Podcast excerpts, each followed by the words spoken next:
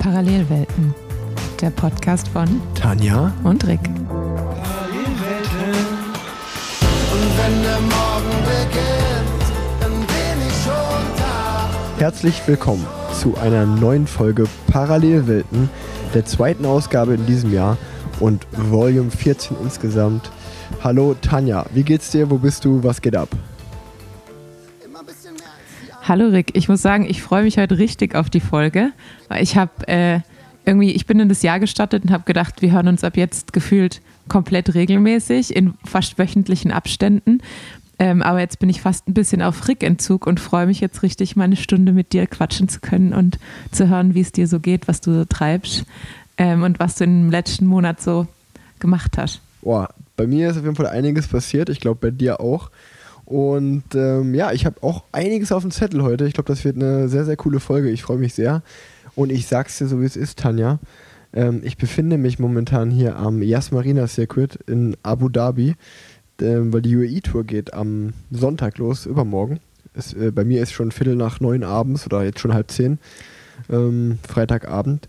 Und ähm, wir befinden, oder ich befinde mich ungefähr 400 Meter entfernt von der Kurve, wo Lewis Hamilton seinem WN-Titel 2021 beraubt wurde. Ähm, nur mal so als Einstieg. Ui. äh, Es geht schon wieder los. zum Formel 1-Thema. Nee, das haben wir abgehakt.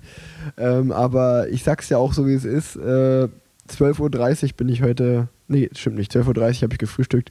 Ich bin heute um 12.15 Uhr aufgestanden. Ähm, ich habe hier ein richtiges Lotterleben heute geführt. Das heißt, du bist noch ein bisschen im, im Jetlag.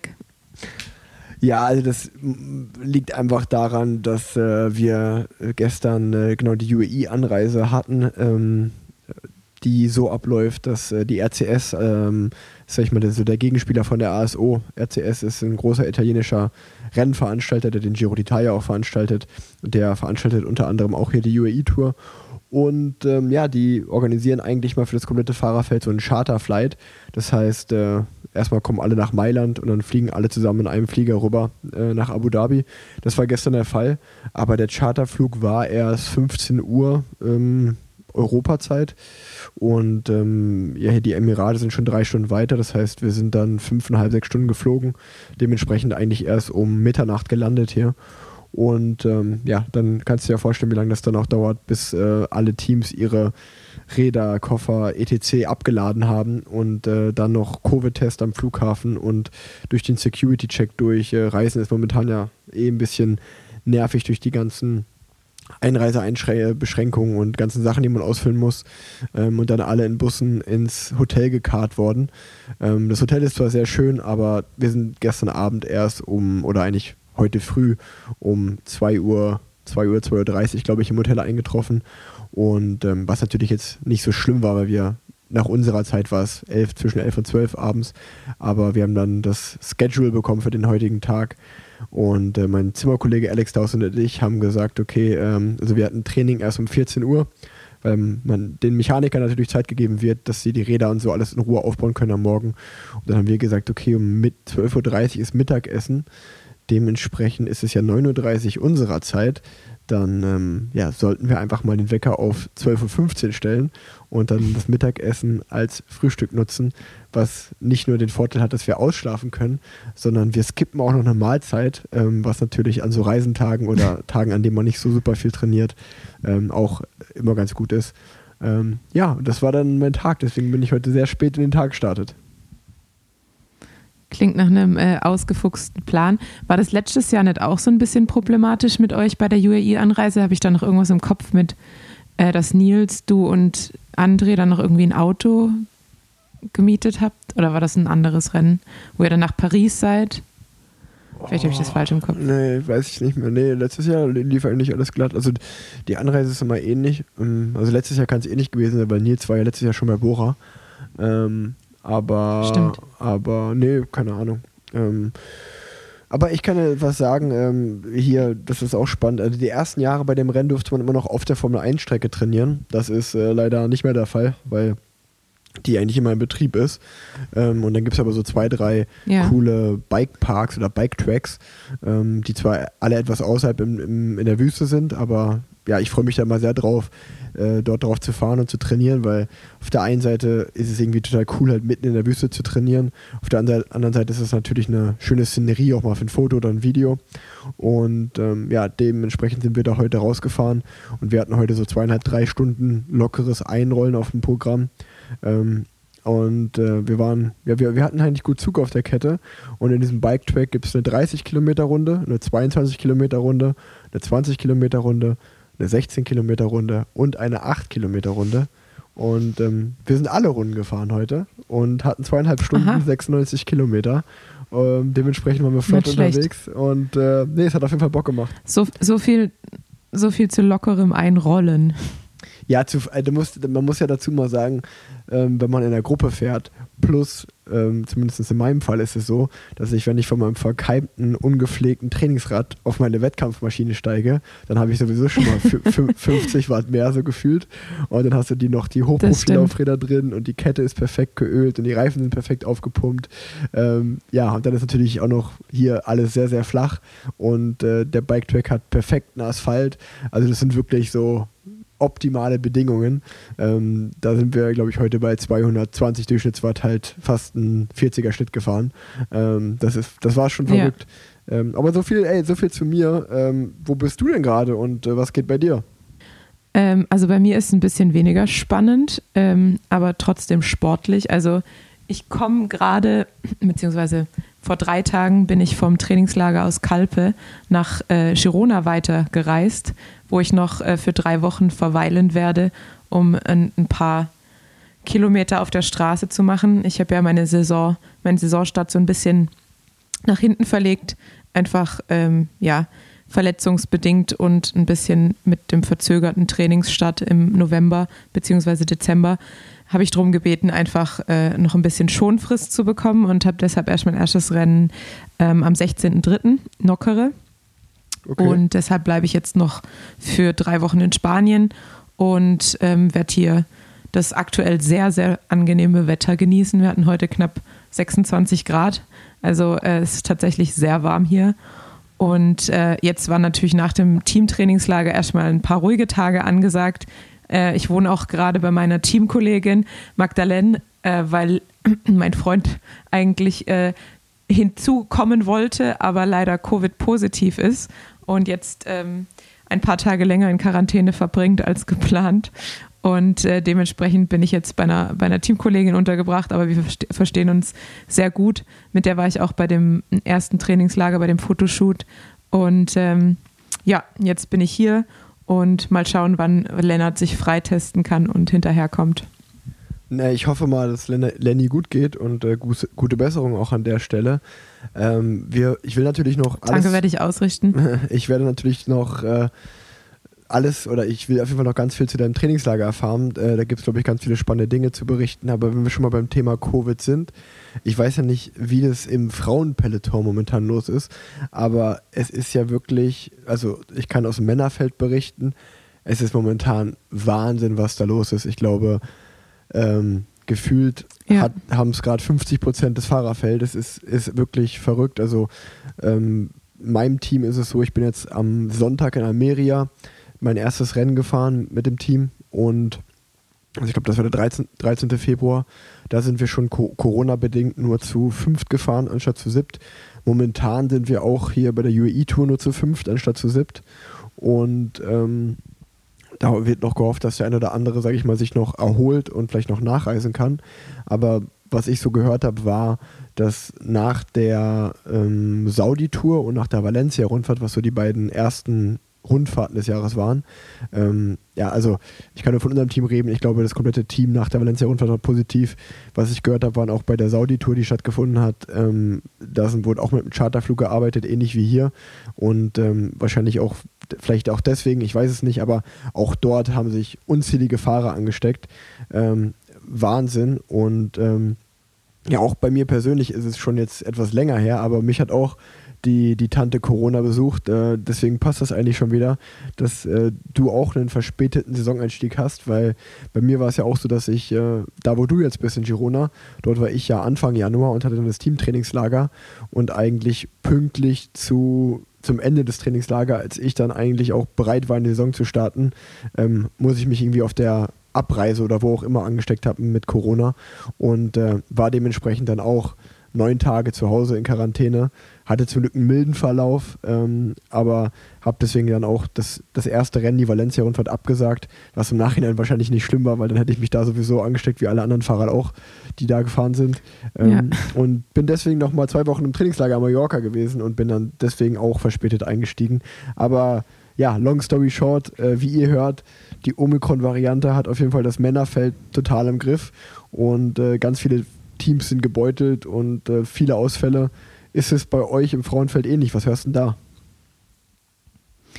Ja, die Sache ist halt, oder der Unterschied ist, dass bei uns die Saison ja gerade erst anläuft. Also die Rundfahrt in Valencia geht ja, oder ist jetzt vor, heute war die zweite Etappe.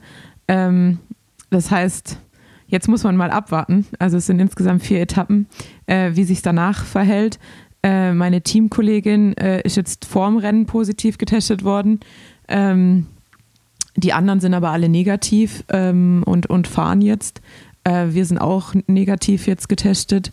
Äh, tatsächlich, Lennart hat sich auch eigentlich die Omikron-Variante aus der Saudi-Tour eingefangen, weil Maurice Ballerstedt zu Besuch war nach der Saudi-Tour uns mitgebracht hat. Ähm, also die, die, äh, das Peloton hat auch, äh, das männliche Peloton hat auch mein Privatleben sozusagen im Griff äh, aktuell. Und ähm, ja, also bei uns ist halt, glaube ich, noch ähm, der Unterschied, dass die Saison eben noch nicht angelaufen ist und aktuell jeder eigentlich noch die Zeit entweder im Teamtrainingslager oder in privaten Trainingslagern verbringt und es daher noch relativ kontrolliert und in der Bubble abläuft. Ähm, aber ja, ich denke mal, sobald jetzt die Saison losgeht, wird sich zeigen, ähm, ob ja die zweite Garde eher äh, am Opening Weekend am Start steht, ähm, weil vielleicht die ersten äh, ausfallen direkt nach der Valencia-Rundfahrt. Wir werden sehen. Es bleibt spannend. Ich drücke dir natürlich die Daumen, dass du jetzt äh, ganz normal in die Saison einsteigen kannst und ähm, auch gesund bleibst. Äh, wie gesagt, ich habe jetzt alle drei Gs, ich bin genesen, geboostert und getestet ähm, ja, und geimpft vor allen Dingen, alle vier sogar, ähm, weil man muss sich ja trotzdem noch testen, um an den ganzen Sportveranstaltungen teilzunehmen. Ähm, also habe ich alle vier Gs sogar. Ja. Ähm, ich, ich hoffe, dass äh, du gesund bleibst und bei dir alles äh, ja, ganz normal stattfinden kann. Ähm, aber ja, erzähl doch mal vom Trainingslager. Äh, wie war das erste Teamtrainingslager? Was ich so gesehen habe, war ja wirklich äh, mit neuem Teambus. Äh, ich glaube, das ist auch ganz neu für dich, dass du mal einen Teambus hast und neue Teamkolleginnen mhm. und ähm, ja, in Kalpe das Trainingslager. Wie lief das alles ab? Wie ist es dir da ergangen? Ja, ich war zum ersten, zum tatsächlich zum allerersten Mal in Kalpe. Also ich war vorher zwar schon in Benidorm und Gandia sozusagen in der Nachbarschaft. Das heißt, ich kannte schon einige von den Anstiegen, die wir jetzt auch im Trainingslager gefahren sind. Aber in Kalpe selber war ich noch nicht. Ähm, und wir waren in dem, ich glaube, es ist tatsächlich der Radsport-Klassiker zumindest, war mit uns DSM da, ähm, der Astana-Bus stand draußen äh, unzählige KT-Teams, äh, die britische Nationalmannschaft also dieses Diamanthotel scheint wohl der ähm, Dreh- und Angelpunkt des Radsports in Kalpe zu sein, zumindest im Frühjahr. Ähm, deshalb hatte ich auch unfassbar Angst, mich da irgendwie mit Corona anzustecken, weil tatsächlich einfach so viele Leute da waren und dann natürlich auch noch ein komplett britisches Team äh, mit Staff und allem drum und dran eingereist ist. Ähm, aber toi, toi, toi, also wir haben uns regelmäßig getestet bis dahin, äh, außer jetzt Lizzie Banks, sind alle negativ geblieben. Und ähm, ja, ansonsten ähm, natürlich war jetzt bei uns ja das Februar-Trainingslager so ein bisschen eine Kombination aus Dezember-Trainingslager und Februar-Trainingslager. Im Dezember-Trainingslager stehen normalerweise so ein bisschen so Material, äh, Sponsoren an. Das fiel bei uns jetzt sozusagen in den Februar selbst auch mit rein. Äh, deshalb war es relativ busy. Normalerweise ist es Februar-Trainingslager ja rein, einfach Training, Füße hoch, Massage ähm, und sozusagen rennfertig werden. Und das war dieses Jahr jetzt ein bisschen anders, ähm, aber es war auf jeden Fall interessant, jetzt die Sponsoren zu treffen und natürlich dann auch alles Material zu bekommen. Ähm, das ganze, der ganze Staff war da, also ich kannte bisher die Sport, sportlichen Leiter, ähm, die Physios, die ähm, General Manager, European Manager, ähm, Performance Manager und wer jetzt nicht alles noch dabei ist, äh, kannte ich nur von Zoom-Calls und jetzt jeden kennenzulernen und eben auch die Teamkollegen kennenzulernen, ähm, war auf jeden Fall schön. Ähm, und äh, ich muss sagen, es gefällt mir richtig gut. Also wir haben eine sehr angenehme Teamdynamik. Ähm, ich finde, es ist sehr wenig Ego dabei für, für ein äh, professionelles Team. Also normalerweise hat man ja immer so ein, so ein paar Leute, die sich vielleicht schlecht äh, zurückstellen können in so, einem, in so einer Gruppenkonstellation und äh, so ein bisschen Starallüren an den Tag legen. Und da muss ich jetzt sagen, das, das ist gar nicht der Fall.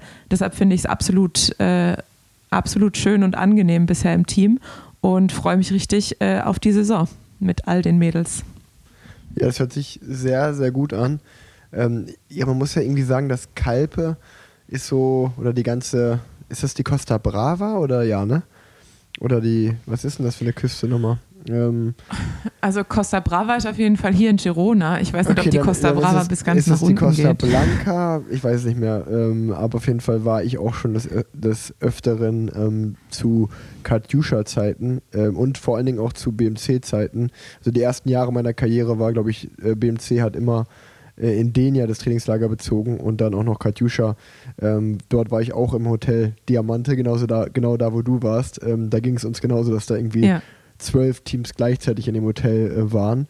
Was ich aber damals nicht so schlecht fand, weil da auch äh, einige Frauenteams waren und ich auch zu der Zeit noch Single war, ähm, war das immer auf jeden Fall immer spannender, äh, wenn man noch nach dem Training auch ein bisschen was zu tun hat. Ähm, aber ähm, Ich, nee, ich frage jetzt mal nicht im Detail nach. lang, lang, lang ist es her. Ähm, das, äh, nee, nee, einfach, ist ja einfach ein bisschen spannender, als wenn man nur mit seinen Teamkollegen und Teamkolleginnen äh, da unterwegs ist, sondern äh, auch ja mit den anderen so ein bisschen connecten kann, wenn man im Lobby einen Kaffee trinken kann. Und äh, das war, fand ich immer damals ganz gut. Äh, aber damals war man auch ein bisschen jünger und wilder noch. Mittlerweile ist man ein bisschen oder mittlerweile bin ich auch ziemlich oft kaputt nach dem Training und bin dann einfach froh, wenn ich Mittagsschlaf machen kann im Trainingslager. Ähm, aber ja, nee, ähm, mir hat, ganz ehrlich muss ich sagen, dass Kalpe so fast, äh, also so, da würde ich privat niemals hinfahren, bin ich ganz ehrlich. Äh, wir reden ja auch immer so über Spots und Empfehlungen und äh, also Girona, Mallorca habe ich ja definitiv für gut befunden und kann ich jedem empfehlen. Ähm, aber Kalpe ist so, nee, das, das gefällt mir wirklich überhaupt nicht. Äh, und ich habe auch nie verstanden, warum die ganzen Teams dort, dort ins Trainingslager gehen, außer vielleicht aus preislichen Gründen. Äh, wie gefällt es dir in Kalpe? Äh, mir gefällt es auch gar nicht. Also klar, das Fahren ist schon schön, definitiv, aber es hat halt so richtig diesen, ich weiß nicht, so diesen Palma-Ballermann-Flair. Also ich kann es halt nur damit vergleichen, Ja, weil das ja, war immer ja. so den Eindruck, den ich von so Cluburlauben hatte, wo halt einfach ein, ein Riesenhotel neben dem anderen steht. Also mir gefällt es persönlich gar nicht. Es war auf jeden Fall zum Fahren schön, aber ich fand es auch, also das Rausfahren, man ist eigentlich immer die erste halbe Stunde so im Verkehr, was ja okay ist, wenn man in Köln gewohnt ist, aber ich dachte mir so, einige von den Mädels, die jetzt in Girona wohnen, haben sich auf jeden Fall verschlechtert von den Fahrmöglichkeiten. Ähm, und teilweise hat man halt auch immer diesen Effekt, dass man eben erstmal aus Kalpe rausfährt und die ersten 50 Kilometer, 60 Kilometer bergauf fährt. Dann sammelt man eigentlich alles an Hö Höhenmeter und dann fährt man den Rest entweder auf so einer Hochebene Ja, und ja. den Rest dann, dann bergab. Das ist natürlich angenehm, wenn man sich am Berg quälen muss, dass man irgendwie so weiß, die letzten 50 geht es nur noch tendenziell bergab. Aber manchmal fühlt sich auch so ein bisschen, man kommt am Ende an, im, also nach dem Training an, nach, äh, zu Hause an. Jetzt habe ich gerade hier äh, eine Störung. Man kommt nach dem Training zu Hause an und fühlt sich so ein bisschen, als hätte man nichts gemacht, weil man die letzten zwei Stunden gefühlt nur noch bergab gefahren ist. Ähm, deshalb fand ich es jetzt nicht ideal, muss ich sagen, und würde es auch nicht unbedingt empfehlen. Außer man möchte sehr viele Profiteams treffen, dann äh, kann man auf jeden Fall Kalpe empfehlen, weil man wird tagtäglich mindestens in zwei, drei äh, Profiteams reinfahren, würde ich sagen. Ja, da, das auf jeden Fall. Ähm, nee, aber ja, du hast es gesagt, neues Trainingslager, neue, neues Team. Ähm, erzähl doch mal, was, was, wie war es denn? War es so wie Weihnachten? Habt ihr alle Klamotten bekommen, die Räder oder ich meine, oder hattest du das schon vorher bekommen? Ich weiß gar nicht mehr genau, wie das war. Ähm, und ähm, ja, auch, also ich, ich aus meiner Erfahrung ist Trainingslager ja eh schon immer anstrengend, aber wenn du dann sagst, dass sogar noch Sponsorentermine oder eigentlich, sag ich mal, zwei Trainingslager in eins gepackt wurden, war das dann so, wie ich mir das vorstelle, dass man nach dem Training, wo man eigentlich sich ausruhen will oder man eine Massage hat, dann nur noch dieses Meeting hat und jenes Meeting und äh, das noch besprechen muss, dass man eigentlich wirklich, äh, ja, morgens aus dem Bett aussteht und abends wieder todmüde ins Bett fällt? Ja, ungefähr so war es. Also, um es mit Weihnachten zu vergleichen, ich hatte ja schon so ein bisschen Sneak Peek und habe ja ein paar Klamotten bekommen, als wir beim Girona-Shoot waren. Das heißt, ich hatte sozusagen schon Nikolaustag ähm, Ende Januar und dann richtig Bescherung und Weihnachten jetzt noch mal im Trainingslager, wo es dann tatsächlich dann alles gab. Und äh, Helme, Brillen, Pipapo, was man nicht alles bekommt, Schuhe, Socken, drum, alles drumherum. Ähm, aber ja, das Trainingslager an sich war für mich ja eh schon recht anstrengend, einfach weil ich bis dahin noch gar nicht so viel auf der Straße war und auch noch gar nicht so viel Intensitäten gemacht habe. Ähm, das heißt, für mich war einfach schon mal Herausforderung, jetzt irgendwie drei Trainingsblöcke mit äh, viel Qualität, ähm, gar nicht mal so viel Umfang, aber vor allem halt qualitativ äh, eher anspruchsvollen Einheiten, ähm, ja, einfach runterzureißen ohne eben auch zu wissen, äh, habe ich jetzt, weil einer unserer Physios hatte dann leider auch noch ein, ähm, ja, familiäre ähm, Probleme, sage ich jetzt mal, mhm. ähm, und musste dann nach Hause. Und dann haben wir nur noch ein Physio da gehabt. Das heißt, man hat natürlich auch nicht die Möglichkeit gehabt zu sagen, jeden Tag, ja, ich müsste mal gucken, dass einer auf meinen Nacken oder auf meinen Rücken schaut. Ja. Ähm, und da wurde es dann halt gegen Ende schon noch so ein bisschen zäh für mich.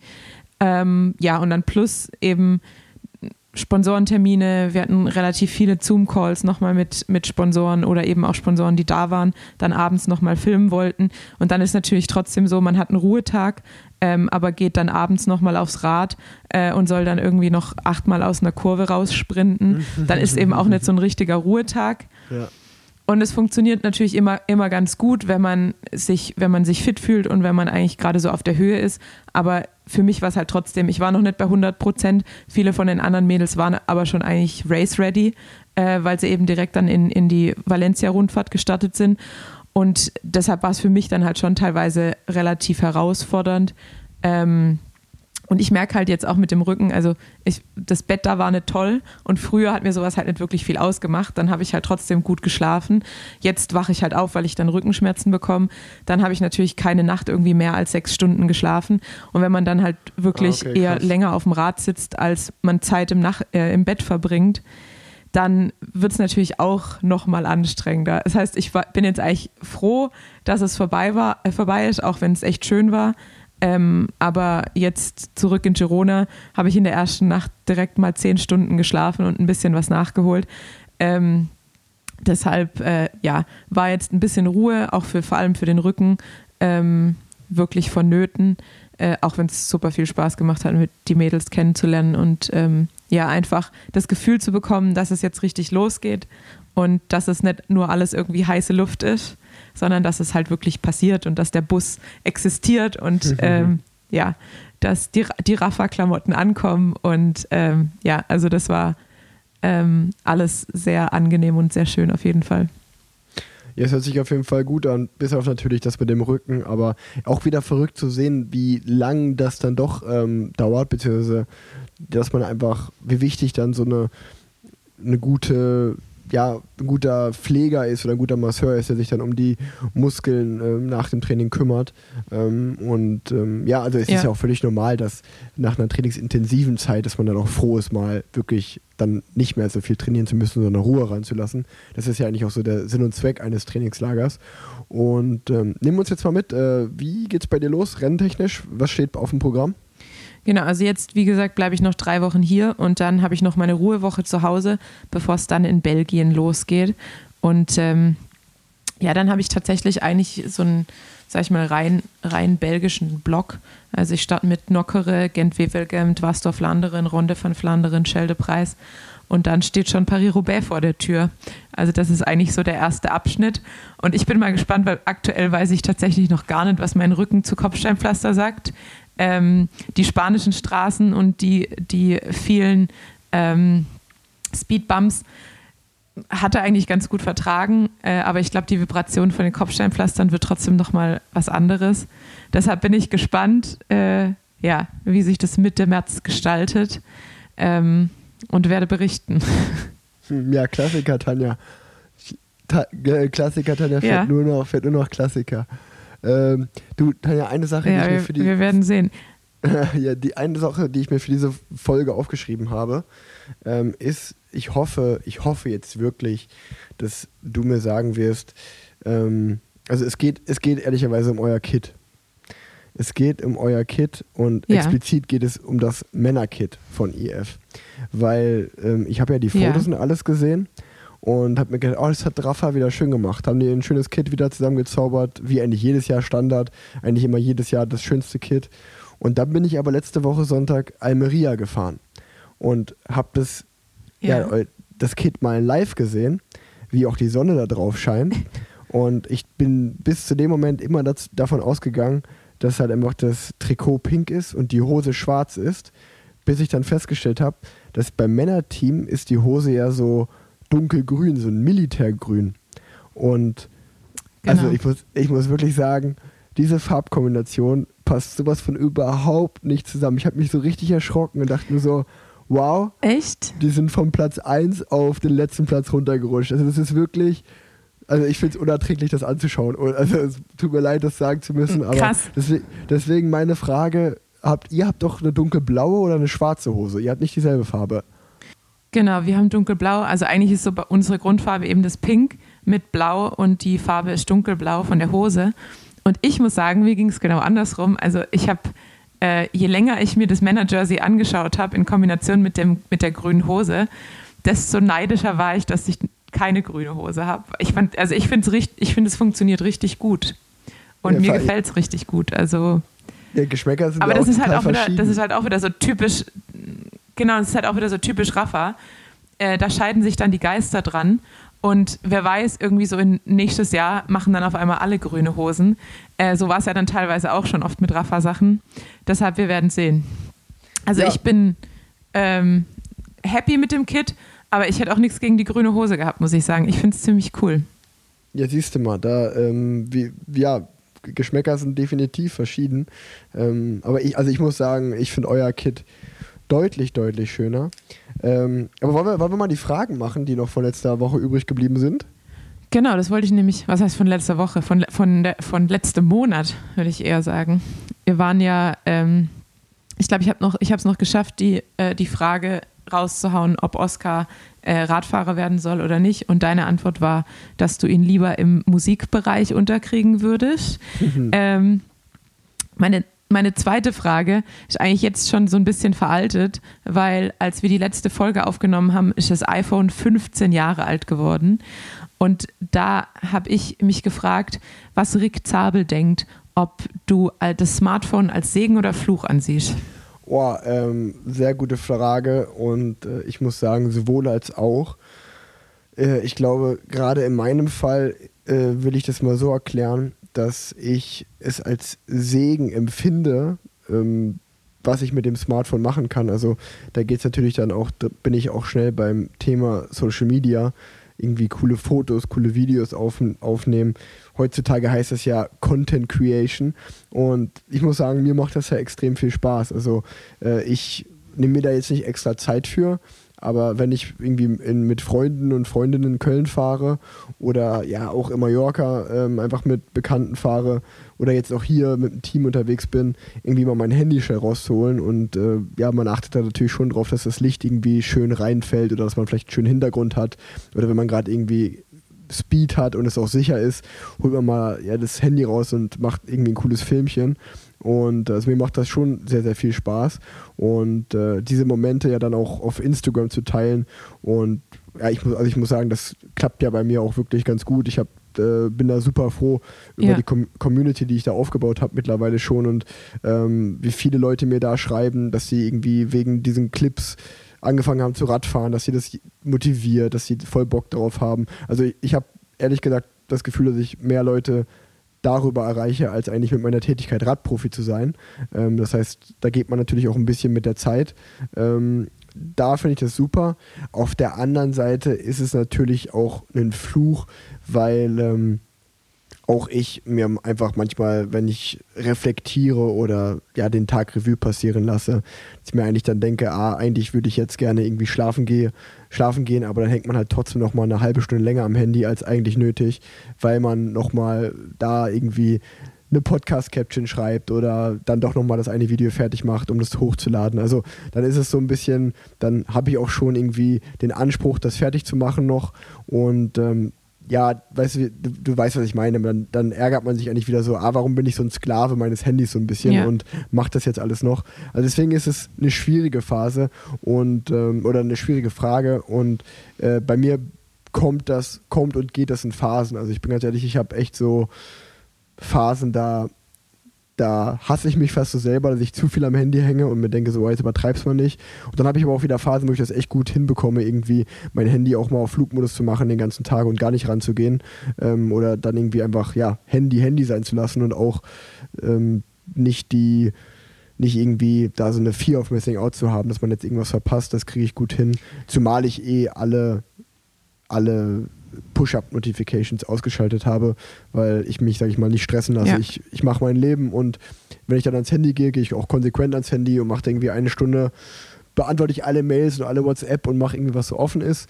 Aber ja, dementsprechend ist es die Möglichkeiten, die man darüber hat, ähm, auch für mein, auch in meinem Leben, es hat mir viel gebracht, ist natürlich in dem Sinne schon ein Segen, aber auch ein Fluch, weil man natürlich irgendwie schon wahrscheinlich viel zu viel in, dieses, in diesen kleinen Bildschirm statt, als man es sollte. Ich glaube, das Verrückte an der ganzen Sache oder was das Schwierige ist für unsere Generation, ist ja eigentlich, dass wir die letzte Generation sind, die ähm, noch die Zeit kennt ohne Smartphone, sehr gut und eigentlich ja auch noch relativ lang damit aufgewachsen ist, kein Smartphone zu haben und vielleicht auch gar kein Handy und gleichzeitig jetzt aber sehr hochfunktional ist am, am, am Telefon, weil alles nur noch übers Handy läuft. Ähm, aber wir eben auch noch die Zeit ohne kennen. Das heißt, für uns, ich glaube, für uns stellt sich die Frage halt noch häufig, weil wir die beiden Leben vergleichen können. Und für kommende Generationen wird es halt einfach von Anfang an immer, immer da sein. Also ich meine zum Beispiel Voll. meine Neffen oder Oscar, die, die kennen, die werden ja eine Welt ohne Smartphones sich gar nicht vorstellen können. Und ich merke ja jetzt schon, dass ich manchmal, ähm, wenn ich Angst habe, mein, mein Handy-Akku geht leer, dass ich dann merke, es, es funktioniert gar nichts mehr ohne, ohne Handy. Egal, ob es dann irgendwie bezahlen ist, ähm, äh, Bahntickets kaufen, aktuell mit Corona die Impfpässe zeigen und so weiter und so fort. Also man merkt ja, man ist ja total auf dieses Ding angewiesen. Total. Und davor hat man halt alles ohne gemacht und es hat funktioniert, aber natürlich ist, ist vieles viel leichter geworden. Ähm, ich denke nur, manchmal wird man man braucht es ja natürlich auch nicht mehr. Also man muss jetzt keine Karten mehr lesen können, äh, um, um an, am Ziel anzukommen, weil jeder hat ein Nav Navigationssystem. Aber manchmal ist es natürlich auch schade, dass man so diese kleinen Sachen verlernt, äh, die einen ja auch schon äh, irgendwie zu so einem funktionalen Wesen machen, wenn man mal nicht auf ein ähm, Smartphone zurückgreifen kann oder auf ein anderes Tool, elektrisches ja, Gerät äh, äh, oder dergleichen. Ja. Ey, total. Also äh, meiner Mutter haben sie letztens in Mallorca das Handy geklaut. Das ist ja auf jeden Fall auch der absolute Albtraum. Ähm, Abs und natürlich, ja, natürlich, natürlich kann man auch direkt alles sperren und so, aber ja, es ist halt super nervig, dass einfach diese Situation. Und auch, ich meine, bei mir war einfach die Situation, dadurch, dass ich so lange in Girona war, äh, Anfang Januar und dann eigentlich nur diese zehn Tage, in denen ich Corona hatte, zu Hause war und dann direkt nach Mallorca geflogen bin, ähm, hatte ich auch, weil ich halt über Ausland so lange war, mein Datenvolumen im Ausland aufgebraucht. Und fünf Tage bevor ich, sag ich mal, wieder nach Hause geflogen bin und habe dann halt fünf Tage, weil das so teuer gewesen wäre, meine, meine mobilen Daten anzumachen, hatte ich die mobilen Daten konsequent aus und hatte halt nur äh, Internet, wenn ich WLAN hatte. Und alleine da, da realisiert man schon so, also wenn einfach nur wenn es ja. darum geht, zum Beispiel so morgens, du stehst auf und sagst so, ah, okay, wie ist denn das Wetter heute? Einfach nur, wie, wie zieht man sich halt auf dem Rad an? Und dann so, ah ja, okay, Wetterfunktion geht natürlich nicht, kein Internet. Und so ist es ja genau. bei allem. Also jede App, alles funktioniert nur über das Internet. Also Handy ist mittlerweile komplett nutzlos äh, ohne Internet. Das ist halt, das ist halt schon ein verrücktes ja. Feeling. Aber um da auch wieder eine gute Brücke zu schlagen zum Radfahren, deswegen finde ich halt Radfahren so geil auch, weil wenn ich halt, also eigentlich bin ich ganz ehrlich, außer mal halt ein Video zu machen oder ein Foto irgendwo zu machen, bleibt halt das Smartphone halt bei mir immer in der Trikottasche. Und das heißt, dadurch, dass wir natürlich jeden Ja. Tag Rad fahren, ist man halt irgendwie auch jeden Tag zwei, drei, vier oder auch fünf, sechs Stunden, wenn man eine lange Ausfahrt macht, eigentlich offline und halt nicht an dem Ding. Und das ist ja Genau. irgendwie wieder so auch das Geile am Radfahren, dass man halt dadurch einen totalen Ausgleich hat. Von daher, ähm, ja, ist es eigentlich, finde ich das auch ganz schön. Ja, man hat seine natürlichen Detox-Momente beim Training, das stimmt. Total. Dann komme ich zu meiner dritten beziehungsweise zweiten Frage von heute. Ähm, und zwar, du hast ja wahrscheinlich gesehen, ich werde seinen Namen wahrscheinlich falsch, falsch aussprechen, aber äh, nachdem Nicholas Roach jetzt äh, retired ist, äh, ist er ja aktuell bei Dancing with the Stars in ähm, Irland, meine ich, unterwegs. Deshalb habe ich mich gefragt, wenn Rick Zabel irgendwann mal im Fernsehen enden sollte, wofür würdest du dich eher entscheiden? Dancing with the Stars oder ich bin ein Star, holt mich hier raus? Ja, also das Pendant in Deutschland wäre ja Let's Dance. Und ähm, Genau. ich würde definitiv so heißt es bei eher Let's gell? Dance machen als das Dschungelcamp. Ähm, weil, ich meine, man kann über solche Sendungen ja denken, was man will. Ich finde aber Let's Dance, ohne dass ich das jetzt irgendwie jedes Jahr schauen würde, eigentlich, also wenn man es so aus so einer Sportlersicht sieht, da machen ja auch jedes Jahr Sportler und Sportlerinnen mit, ähm, finde ich das wieder ganz cool, weil ich glaube, das wäre schon eine Challenge, halt einfach da abzuliefern, zu tanzen. Also ich glaube, ich bin ganz ehrlich, ich glaube, ich wäre viel, viel aufgeregter, da eine Tanznummer abzuliefern, als von einem Radrennen. Ähm, da, weil man auch irgendwie weiß, Voll. läuft im Fernsehen. Das zweite ist ja, Tanzen ist ja wirklich auch sauathletisch und auch sehr, sehr anstrengend und auch gerade Koordination. Ich glaube, das, ich will nicht sagen, dass man das unterschätzt, aber ich glaube, gerade für einen Radfahrer oder eine Radfahrerin ist es ja schon eine große Challenge, weil wir jetzt nicht so die Koordinationssportler sind. Ähm, dementsprechend wäre ich daran schon interessiert. Ähm, ich muss aber sagen, dass das, äh, also ich wäre, ich würde bei Let's Dance würde ich sofort Ja sagen, glaube ich. Aber ähm, ich, ich, ich glaube, dann hätte ich auf jeden Fall ein großes Problem mit meiner Frau, weil äh, in Deutschland Let's Dance ist ja auch schon die ein oder andere Ehe zu Bruch gegangen. Und wenn ich mal mit Leo über das Thema geredet habe, war immer so, nein, das darfst du auf keinen Fall, weil du bist so close mit der Tanzpartnerin, das lasse ich nicht zu. ähm, Ah, da, da, bist, da bist du wieder tiefer im Gossip drin. Ich, das war mir gar nicht bewusst, Doch, dass, es, doch, dass doch. es da, dass, dass schon Ehen gescheitert sind. Ja, das sind, also ich sag mal, äh, ich glaube, ähm, ja, wir, wir können ja mal Name-Dropping hier auch in diesem Podcast betreiben. Ähm, ich glaube, äh, Rebecca Mir und Massimo Sinato, so heißen die beiden, ähm, die sind ja über Let's Dance zusammengekommen. Und ähm, ich glaube, der Massimo war vorher verheiratet. Ist jetzt auch schon wieder ewig her, kriegt kein Na Haar nach, aber damals war das auf jeden Fall eine heiße Story. Und ähm, also ich glaube auch, da, also es, es vergeht keine Let's Dance-Staffel ohne eine, ohne ein Gerücht, dass da eine Affäre ablaufen würde oder was auch immer. Ich okay, da- dann ich bin äh, da- entschuldige ich, da mich hierbei schon mal bei Leo. Aber ich muss, ich muss auch sagen, äh, zu meiner Schande muss ich gestehen, dass keiner der Namen, die du gerade genannt hast, mir irgendwas sagt. Aber ähm, ja, ich würde mich auch definitiv für äh, Let's Dance oder Dancing with the Stars oder wie es auch immer heißt, in welchem Format entscheiden. Ich habe auch einen Grundkurs und sogar ein Bronzeabzeichen im äh, klassischen Tanzen. Äh, das heißt, es ist mir nicht ganz unbekannt. Und ähm, ich weiß auch um den krassen Anspruch von Tanzen, weil es ist, wie du sagst, koordinativ anspruchsvoll, aber es ist auch sau anstrengend. Also ähm, wenn man da so ein Cha-Cha-Cha oder so ein Wiener Walzer vom äh, Parkett lässt, dann ist man da schon als, ist auch als gut trainierter Athlet, kommt man da an seine Grenzen. Also es ist halt nochmal ein, ein ganz anderer Anspruch an den, an den Körper, als man das so vom Radfahren kennt. Ja, ja, ja, total. Hau die nächste Frage raus. Gut, Frage 4. Das ist eine kurze Frage eigentlich. Ähm, beziehungsweise kommt drauf an, wie gut du dich auskennst. Ähm, was ist deine Lieblingswelt, beziehungsweise deine Lieblingsroute bei Swift?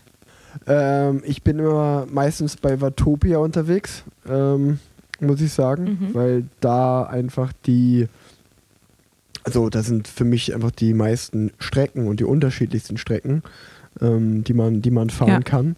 Ähm, deswegen läuft es meistens dort oder auf Watopia hinaus. Ähm, also Watop, also man kann es auch einfach so sagen, sobald du, sobald ich irgendwie zwei Stunden plus auf Swift verbringe, bin ich zu 99% auf Watopia.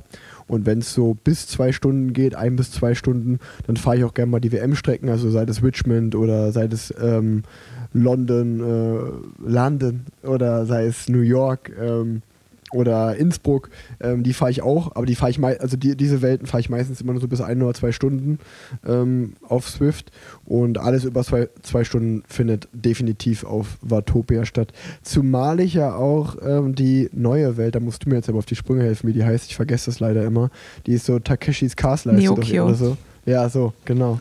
Neo, ähm, Neokyo. Ja, genau. Die, die finde ich auch Da gut, kann ich auch mal sagen. schnell dro droppen seit dem, seit dem letzten Game-Update äh, gibt es zwei neue Routen bei Neokyo. Äh, das heißt, wer noch Experience Points braucht und neue Routen freischalten muss, kann sich jetzt auf Neokyo tummeln.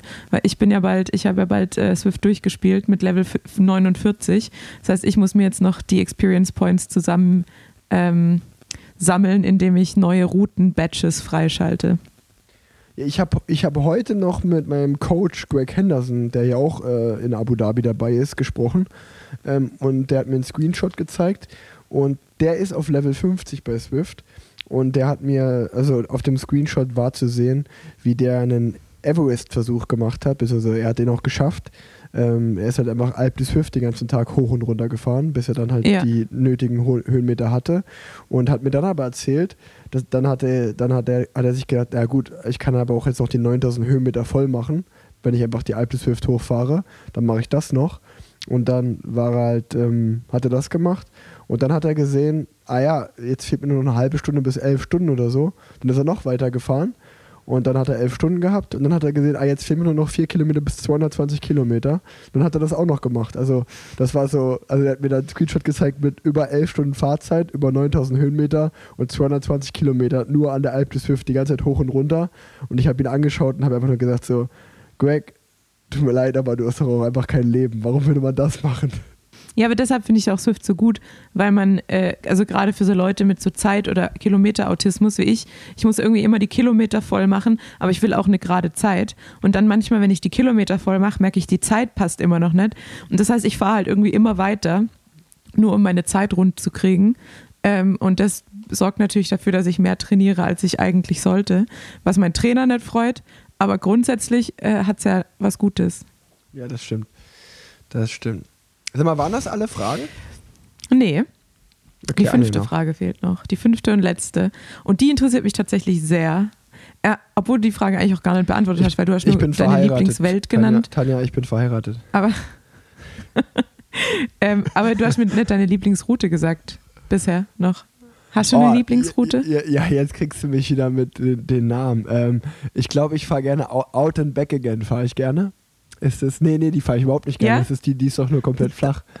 Ähm, ich fahre, nee, das ist so ein Klassiker eigentlich. Ich fahre gerne, oh ey, jetzt, jetzt ähm, oh, wie heißt denn die nochmal? Desert Wind oder so? Siehst du, da bin ich Des echt schlecht. Ich, ich bin Flats. ja auch nur auf Level 23 oder so. Ich bin ja gar nicht so, so weit oben bei Swift wie du. Ja. Ähm, obwohl unser Podcast von Swift präsentiert wird, ähm, muss ich mich mal besser vorbereiten hier demnächst. Nee, aber ich fahre gerne. Tatsächlich. Welche, welche, du hilfst mir jetzt. Welche ist denn die Runde? Da startest du bei diesem, ähm, also es ist auf jeden Fall Watopia. Und dann startest du ja. diese Hügel, also diese, diese hügelige Straße. Also nicht, du fährst nicht sozusagen diese, nicht durch diese Desert, sondern diese hügel, hügelige Straße da so quer durch. In und Richtung Italian Village ja. dann Richtung Italian Village und dann fährst du aber, sag ich mal, durchs ganz normale Dorf und dann fährst du aber zum Vulkan, fährst den Vulkan einmal hoch, fährst den Vulkan wieder runter und fährst dann wieder straight back to the desert. Ja. Das ist so meine Lieblingsroute. Puh, da bin ich auch überfragt. Naja, die ist auf jeden Fall, die ist auf jeden Fall irgendwie, glaube ich, 48 Kilometer.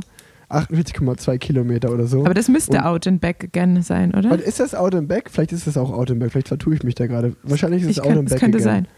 Und die, die, die fahre ich nämlich gerne, weil die ist so, ähm, ja, das sind dann, wenn du die zweimal fährst, hast du knapp 100 Kilometer. Das sind dann, ich fahre die meistens so in drei Stunden und das ist so eine Klassiker-Swift-Einheit. Deswegen fahre ich die ziemlich oft. Ja, meine Lieblingsrunde ist Sand and Sequoias. Ich weiß gar nicht, ob man so ausspricht. Ähm, weil da sind die Dinos und jedes Mal, wenn ich bei den Dinos vorbeifahre, entweder bei dem T-Rex oder dem, ich weiß gar nicht, wie der andere heißt, dieser langhalsige, ähm, mache ich meinem Neffen ein Video und schicke ihm das und dann freut er sich immer, dass mich der Dino nicht fressen kann, weil ich zu schnell Rad fahre. Ah. Deshalb ist das meine Lieblingsstrecke. Tanja, ich muss sagen, das waren gute Fragen. So, dann zu. Ja, aber die, die fünfte Frage fehlt ja noch. Ach so, fehlt immer noch eine. Das war jetzt nur, du hast ja sozusagen, genau, du, du hast ja, ich habe ja Lieblingswelt oder Route, aber eigentlich wollte ich schon eine Route hören. Deshalb so, war das ich eine dachte- Frage. ah, okay, ich Ähm, dachte, das wäre die andere. Okay, dann schieß los. Nee, dann, dann kommt die letzte. Und wie gesagt, die interessiert mich tatsächlich sehr, sehr, sehr. Welches Talent, und ich habe auch schon eine Ahnung, was, was du dir wünsch, wünschen würdest, aber welches Talent hättest du gerne und warum? Boah, welches Talent hätte ich gern und warum? Ähm, na du, wenn du sagst, du, du weißt es, dann läuft es höchstwahrscheinlich. Also ich hätte natürlich gerne ein musikalisches Talent, bin ich ehrlich. Also ich, mir, mir fehlt wirklich, ich weiß nicht, ob es mir fehlt, aber es war bis, auf jeden Fall bis jetzt noch in meinem Leben nicht da.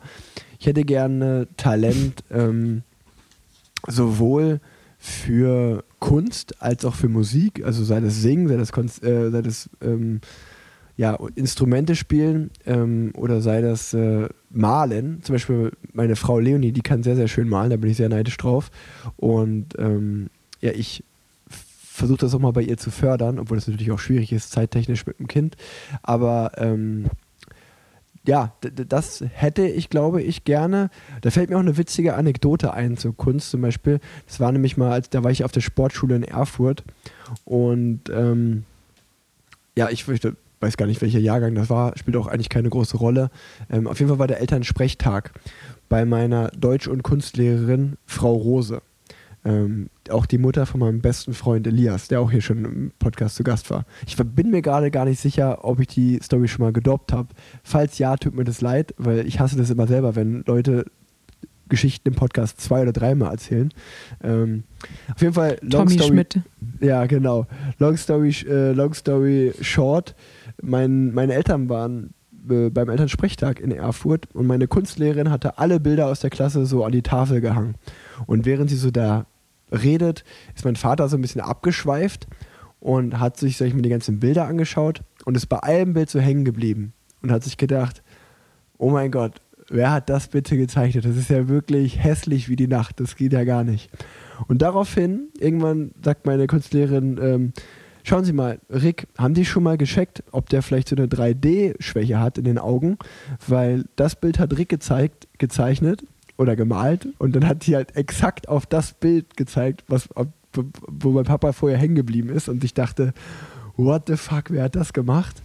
Und dann hat meine Kunstlehrerin aber gesagt, das ist jetzt auf den ersten, das ist jetzt auf den ersten Blick vielleicht nicht so schön, aber wissen Sie, wer auch so eine Schwäche hatte?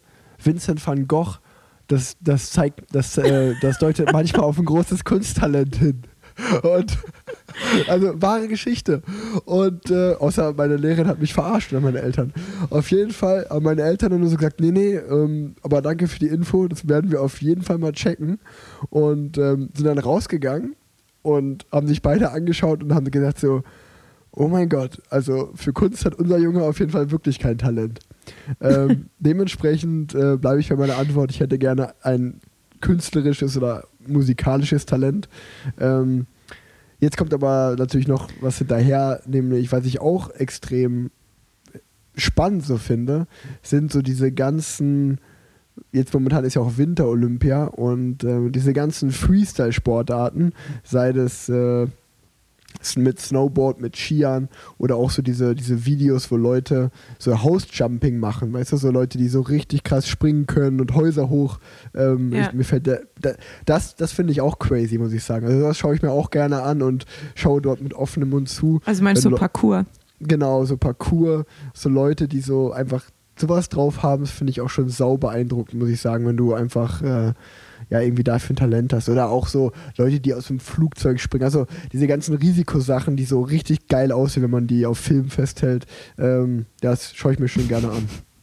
Was wär's Ja, das dir? hätte ich nämlich tatsächlich, also ich hätte, ich, ich hätte bei dir auf jeden Fall gedacht, eigentlich, dass du sagst singen, weil ich könnte dich so, so richtig so als Frontmann von so einer Band sehen. Dass dir das eigentlich richtig, richtig gut gefallen würde. Ja, würde ich nicht, ja. Ja, doch, also Frontman, ja. Ja. Aber ja, ähm, ist ja eine blöde Überlegung, weil dafür müsste man singen können. Und ähm, ich sag mal so, Ja. nach meinem Web-Intro, was ich für dich und Mieke gemacht habe, habe ich mindestens drei Zuschriften bekommen, wo gesagt wurde, Rick, bitte mach Von das nie Produzenten. Rick, bitte mach das nie wieder. Das hat mir, das fand ich ganz, ganz schrecklich. Also ich höre wirklich gerne deinen Podcast, aber mach das bitte nie wieder. Okay, Naja. also Talent fürs Rappen hast du auf keinen Fall. Ja, aber an Zumindest der Stelle, wenn man auf an, die. Äh, ja, aber an der Stelle würde ich, würd Ja. ich gerne mal fragen, fanden das wirklich alle Hörer und Hörerinnen so schrecklich oder gab es auch ein paar, die das so cool fanden wie ich? Weil, ich meine, wenn, wenn das, wenn, vielleicht nicht in jeder Folge, die du als Gastfolge machst, aber vielleicht könnte ich das ja immer wieder so als klein, kleine Überraschung, als kleinen Surprise so einstreuen. Würde ich ganz witzig finden eigentlich. also ich kann dir sagen, Ja? ich kann dir sagen, Liane Lipper, Lippert fand's klasse. Aha, so nämlich. So Die war, die war total begeistert. Siehst du? Und also ich habe noch, also ich habe mindestens Ist, schon ist zwei also wie die, wie die grüne Hose. Ich habe, ich habe, ich habe, äh, ich habe mindestens schon zwei, zwei gute Rap-Songs, auf die ich mir auch schon was im Kopf gedichtet habe. Also wird, wird es dann wohl nochmal vorkommen. Ja, ich hoffe ja auch, dass ich noch eine Gastfolge mache. Ähm, deshalb, wahrscheinlich müsst ihr Rick nochmal rappen hören. Ähm, eine andere Sache, Tanja. Ähm, du hast mir jetzt fünf Fragen gestellt. Und ähm, ich habe auch noch einiges auf Ja. meinem Zettel, aber Wir kommen, Die Oh. großen fünf von Elena Elankova an Tanja Erath. Ich habe nämlich eine treue Hörerin, die mir ähm, eine, oder eine Mail geschrieben hat, eine sehr ausführliche. Und dort hat sie mich gebeten, die hat nämlich fünf Fragen für dich aufgelistet. Und sie hat mich gefragt, ob ich dich die Ui. nicht einfach mal fragen will. Und ich habe mir jetzt gedacht, das werde ich jetzt einfach mal machen in dieser Folge. Was hältst du davon? äh, finde ich gut. Ich wollte zwar eigentlich sagen, dass wir uns jetzt langsam beeilen müssen, weil noch so viel auf meinem Zettel steht. Aber ähm, was sein muss, muss sein. Was sein muss, muss sein. Komm, wir machen es fast. Die erste Frage. Würdest du Crossrennen im Winter fahren, Tanja? Beziehungsweise wie schätzt du deine Technik auf Cyclocross oder MTB ein? Ähm, also ja, sehr gerne. Ich habe es aber noch nie gemacht. Ich würde es aber unfassbar gerne mal machen, habe aber kein entsprechendes Fahrrad. Deshalb scheitert es da ein bisschen dran.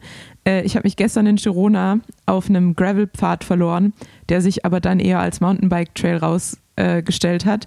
Und es ging relativ steil, ich glaube so im Peak 16 Prozent nach oben. Und ähm, ich konnte es mit Rennrad fahren.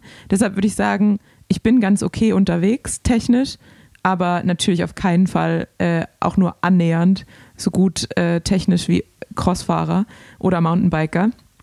Aber ich sehe das so ein bisschen als Projekt, wenn ich vielleicht nicht mehr professionell Straße fahre, mich so ein bisschen im Crossen mal zu versuchen, ähm, mit so kurzen, intensiven Rennen. Das habe ich ja auch mit den Fixed-Rennen gemacht, wo ich so dachte, da braucht man nicht mehr die ganz krassen Umfänge. Ähm, deshalb könnte ich mir das gut vorstellen, so als Projekt für danach. Ja, sehr interessant. Also ich würde immer eher Bahn fahren, als dass ich Cross fahre, aber ich wollte gerade sagen, bei deiner Historie von Triathletin über Fixgear, über Profifahrerin, äh, über Swift zum professionellen äh, Profifahrerin auf der Straße, ähm, würde Cross ja auch noch gut in den Lebenslauf passen. Zweite Frage. Genau. Wie oft arbeitest du als Ärztin? Willst du das irgendwann mal hauptberuflich machen? Ja, also grundsätzlich ist der Plan, irgendwann mal hauptberuflich als Ärztin zu arbeiten. Ähm, aber ich sag, oder ich habe mir immer gesagt, das kann ich auch noch, wenn ich mit 35 anfange, wahrscheinlich noch für knapp 35 Jahre machen.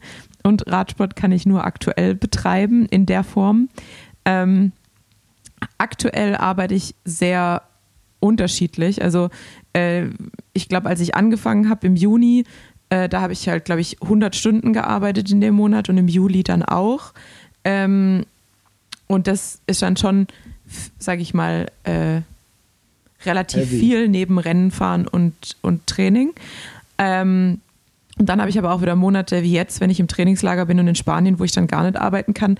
Und grundsätzlich ähm, gibt es da jetzt wieder so ein bisschen Deutschland eben Haft, Probleme mit der Haftpflicht und mit den ganzen Deckungen, weil eben angestellt und gleichzeitig selbstständig als Fahrerin.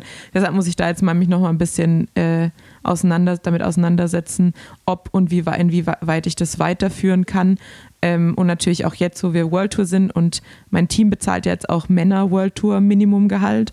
das heißt, ich bin jetzt finanziell nicht mehr unbedingt darauf angewiesen, es machen zu müssen. Und ähm, ja, es ist dann halt natürlich trotzdem fraglich. Ähm, als ich angefangen habe, dachte ich ja so, ja, die Nachtdienste werden immer entspannt. Aber entweder es liegt an mir und ich habe da ein bisschen Pech, aber bisher hatte ich noch keinen Nachtdienst ohne irgendwie Notfälle. Ähm, das heißt, ähm, ja, ich glaube, wenn ich 100 Prozent haben will im, im, im Training und im Rennen, dann ist so ein Nachtdienst pro Woche ein bisschen zu viel. Ich hoffe, das Ja. hat die Frage beantwortet. Ja, ja. Nee, doch, doch, doch sehr. Ähm, auch nochmal ähm, geil, dass ihr voll jetzt ordentlich bezahlt werdet und ähm, dann sollte man sich auf jeden Fall, glaube ich, auch noch auf die. Profikarriere ähm, konzentrieren, weil wenn man das dann auch ja, sich leisten kann, ähm, weil Ärztin bist du noch früh genug. Ähm, dritte Frage. Genau. Machst du Yoga oder etwas ähnliches, um dich zu dehnen und deinen Chormuskel deine Chormuskulatur zu verstärken? Äh, tatsächlich mache ich sehr gern Yoga. Meine Schwester ist auch Yoga-Lehrerin.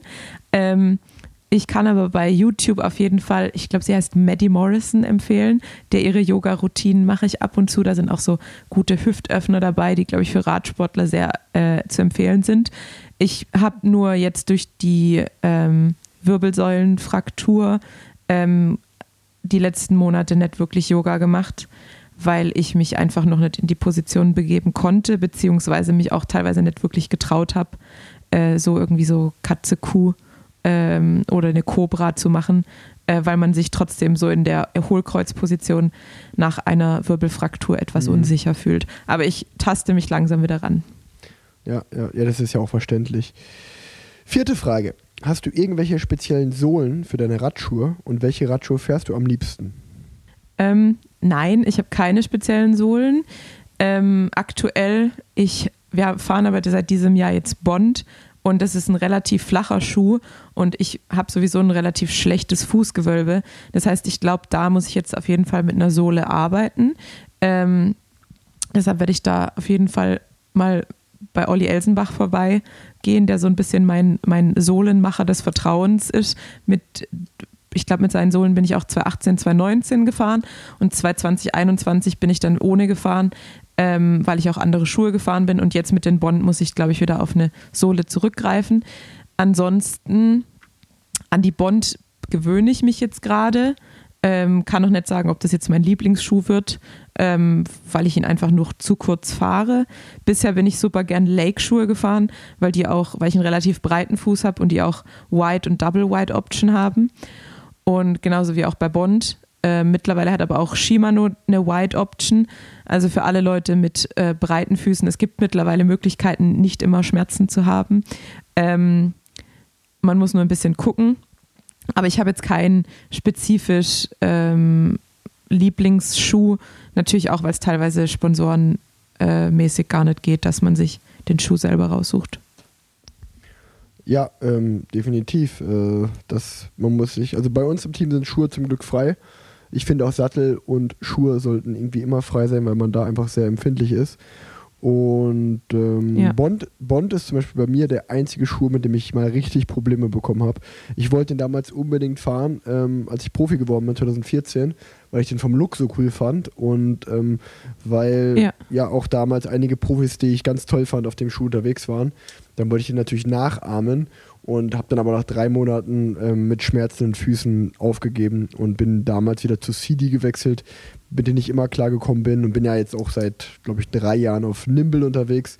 Schuhe, die ich wirklich jedem empfehlen Ja. kann. Ähm, ähm, die, die zum Beispiel da ist es wirklich, was eigentlich untypisch ist, ähm, dass, weil viele Fahrer versuchen natürlich noch auch einen Schuhsponsor mitzunehmen und äh, bei Nimble ist es so, die, die fahre ich einfach nur aus freien Stücken, weil ich die Schuhe einfach vom Design geil finde und die super bequem sind, Ja. deswegen fahre ich die ähm, und für keinen extra Euro, den ich da bekomme.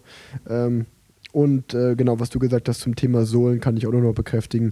Olli Elsenbach mit Soulstar ist auf jeden Fall der Sohlenpapst, würde ich schon sagen. Ähm, ich würde auch nur zu dem gehen in, in Köln. Übrigens, Genau. dort, dort wo Olli ist, ähm, am 1. März macht auch das War Clubhaus ungefähr 20 Meter entfernt von Olli seinem Laden auf, beziehungsweise von Bobikes und Olli Elsenbach seinem Laden. Und ähm, es tut mir leid, ich weiß nicht, ob ihr das hört, aber irgendjemand saugt hier vor meiner Tür im Hotelzimmer. Wenn hier so ein Saugen zu hören ist, dann äh, weiß ich nicht, warum jetzt gerade jemand um 20.30 Uhr hier saugt. Aber ich war genau, ich war bei Olli Elsenbach, dem Sohlenpapst. Ähm, erster, dritter macht das Walk Clubhaus da auch. Oder wir machen noch nicht auf, aber unser Mietvertrag beginnt ab da. Ähm, kurz nochmal Eigenwerbung gemacht. Und ähm, dann zu, zu Folge, äh, nicht zu Folge, zu Frage 5. Hattest du irgendwann mal Knieprobleme, Tanja, in deiner Triathlon-Radsport-Karriere? Und wenn ja, wie hast du sie gelöst? Ja, ich hatte sehr viele Knieprobleme, weil ich sehr früh angefangen habe mit Triathlon mit elf. Und äh, ich glaube, so klassische Wachstumsproblematiken ähm, hat man als Kind und Jugendlicher oft Probleme mit den Knien in Kombination mit Laufumfängen. Natürlich nicht immer ideal. Ähm, was heißt, ich kann gar nicht sagen, wie ich es dann damals im, in den Griff bekommen habe. Ich glaube, es war viel mit ähm, Pause machen, mehr Schwimmen, mehr Radfahren, äh, weniger Laufen, andere Schuhe, Einlagen, gucken, was ist man für ein, für ein Fußtyp, Pronation, Supination, Stützen und so weiter. Also da so eine Laufbandanalyse mal gemacht und dann eigentlich mit einem guten Schuh und mit ähm, fertig gewachsen sein, äh, habe ich dann meine Knieprobleme gelöst. Äh, und dann habe ich wieder Knieprobleme bekommen, als ich mir beim Radfahren äh, das Kreuzband und das Innenband gerissen habe. Ähm, und seitdem ist mein Knie natürlich immer so ein bisschen heikel, ähm, wenn es auch darum geht, irgendwie Schuhe oder Pedale zu wechseln. Äh, aber tendenziell würde ich halt sagen, Radsport an sich ist kniefreundlich genug, dass man das immer relativ gut abfangen kann, dass man, wenn man merkt, es zwickt irgendwas, dass man eher die Sitzposition anpassen kann und es damit eigentlich dann hinbekommt, was jetzt beim Laufen halt immer sehr schwierig ist, weil ja, das Eigengewicht halt immer als Faktor mitspielt und das war bei mir zumindest immer, glaube ich, meinem Knie ein bisschen zu hoch. Ja. Ja, ähm, ich hatte zum Glück toi, toi, toi, noch nie Knieprobleme. ähm, aber ja, ähm, vielen Dank, Tanja, dass du die Fragen von Elena Ellenkova beantwortet hast. Und auch vielen Dank an Elena, dass du die Fragen gestellt hast. Ich wollte gerade sagen, vielen Gerne. Dank für die Fragen.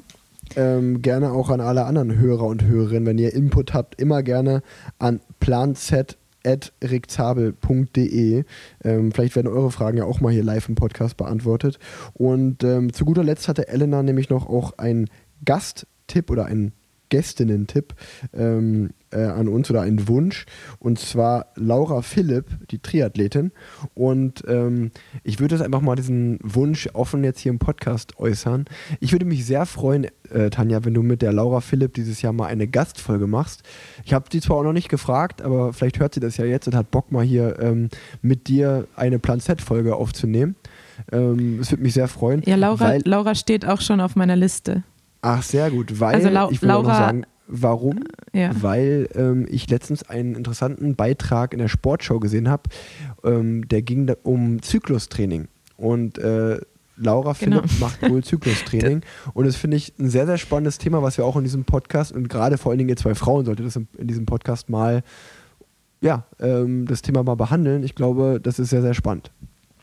Genau, deshalb war, also deshalb war meine Grundidee, also zum einen klar Laura als Athletin, aber eben auch deshalb war Laura eine, die direkt auf meiner Wunschliste für Gäste gelandet ist. Und äh, da habe ich nämlich auch schon gedacht, ob ich einfach ihren Trainer und Freund, jetzt muss ich über- überlegen, ob mittlerweile Mann, ich bin mir nicht ganz sicher, äh, Philipp Seib auch dazu einlad und einfach mit den beiden auch mal darüber spreche, wie es so funktioniert äh, als ja, Athletentrainer gespannt und gleichzeitig Partner. Ähm, plus eben die, die, das zyklusbasierte Training. Hätte ich sehr interessant gefunden und steht auf meiner Liste. Und äh, Laura wird auch äh, ja, in nächster, bei nächster Gelegenheit auf jeden Fall noch eine Nachricht von mir bekommen. Ja, sehr gut. Im besten Falle hört das jemand in ihrem Umfeld oder vielleicht ja sogar sie selber. Und äh, dann ist hiermit ganz offiziell die Einladung ausgesprochen, dass sie gerne dieses Jahr äh, bei Plan Z mal dabei sein darf. Äh, oder wir würden uns freuen, wenn sie dabei sein will. Äh, so ist es, glaube ich, besser formuliert. Ähm, ja, und du hast gesagt, du hast Genau. noch viele Themen auf deinem Zettel, Tanja. Was steht denn da noch alles drauf? Ja, also es steht auf jeden Fall erstmal drauf, Rick Zabel, sie hatten ihr erstes Rennen. Wie lief's? Ja, äh, das stimmt. Äh, Das kann man eigentlich relativ äh, schnell abhandeln. Ich bin letzten Sonntag äh, am 13. Februar äh, die Almeria Klassik gefahren. Ähm, kurze Vorgeschichte dazu war, ich hatte ja, wie schon erwähnt, äh, Covid-19 mir eingefangen, war dementsprechend fünf Tage gar nicht auf dem Rad, dann vier Tage nur locker. Ähm, dann die erste Woche Training ähm, war wirklich nur lange, also viel Grundlagentraining, viele Stunden auf dem Rad verbracht, aber ohne Intervalle. Ähm, habe mich auch ziemlich normal gefühlt, trotz äh, Corona-Infektion, muss ich sagen. Und habe dann nochmal zwei Wochen sehr intensiv auf Mallorca trainiert. Ähm, wirklich, äh, also wirklich kann mich selten an zwei so gute Wochen erinnern, die ich so abgerissen habe. Ähm, und ähm, dann kam, glaube ich, in der Mallorca-Zeit schon nach wenigen Tagen die Frage, hey Rick, willst du nicht Almeria fahren? Weil ja, die Werte sehen ganz gut aus, ähm, weil eigentlich war geplant, dass ich jetzt erst hier UAE als das Rennen fahre. Und ähm, bei Almeria ist auch Giacomo Nizzolo, unser Stammsprinter im Team, äh, da gewesen und er hat auch nochmal gefragt, ey, wäre cool, wenn Rick dabei wäre. Dementsprechend haben wir das dann gemacht. Und äh, ja, Almeria war einfach ein schönes Rennen zum Anfang. Ähm, ist ein sprinterfreundliches Rennen. Da ist eigentlich relativ klar, dass es einen Sprint gibt.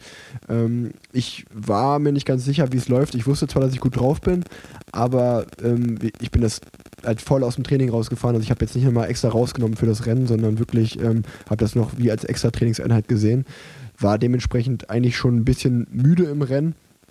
Aber muss sagen, ähm, es lief sehr, sehr gut. Wir waren ja, wie schon am Anfangs äh, erwähnt, nur zu fünft am Start, was aber eigentlich trotzdem gut lief, weil wir eigentlich noch vier Fahrer zusammen hatten auf den letzten zwei Kilometern. Und dann haben Jente Biermanns und Alex Dowsett einen super Job gemacht und haben mich, glaube ich, sieben, 700 oder 600 Meter vom Ziel vorne abgeliefert. Ähm, was dann natürlich für mich als Anfahrer schon noch ein weiter Weg ist. Aber äh, ich hatte zwar nicht den Speed in den Legs, aber die Power. Ich bin dann mit einem Riesengang mit 54,11 äh, habe ich eigentlich bis 150 Meter vom Ziel das Feld angeführt. Und ähm, leider gab es einen riesen Positionskampf hinter mir, dass Giacomo nicht ganz an meinem Hinterrad sein konnte, sondern von ein, zwei Positionen weiter hinter los sprinten musste. Und ähm, Giacomo ist dann am Ende Dritter geworden ähm, und äh, war natürlich auf der einen Seite ein bisschen schade, weil man sich gedacht hat, okay, wenn er jetzt am Rad gewesen wäre, von mir hätte er sicherlich das Rennen gewonnen, was natürlich mega gewesen wäre, direkt das erste Rennen zu gewinnen.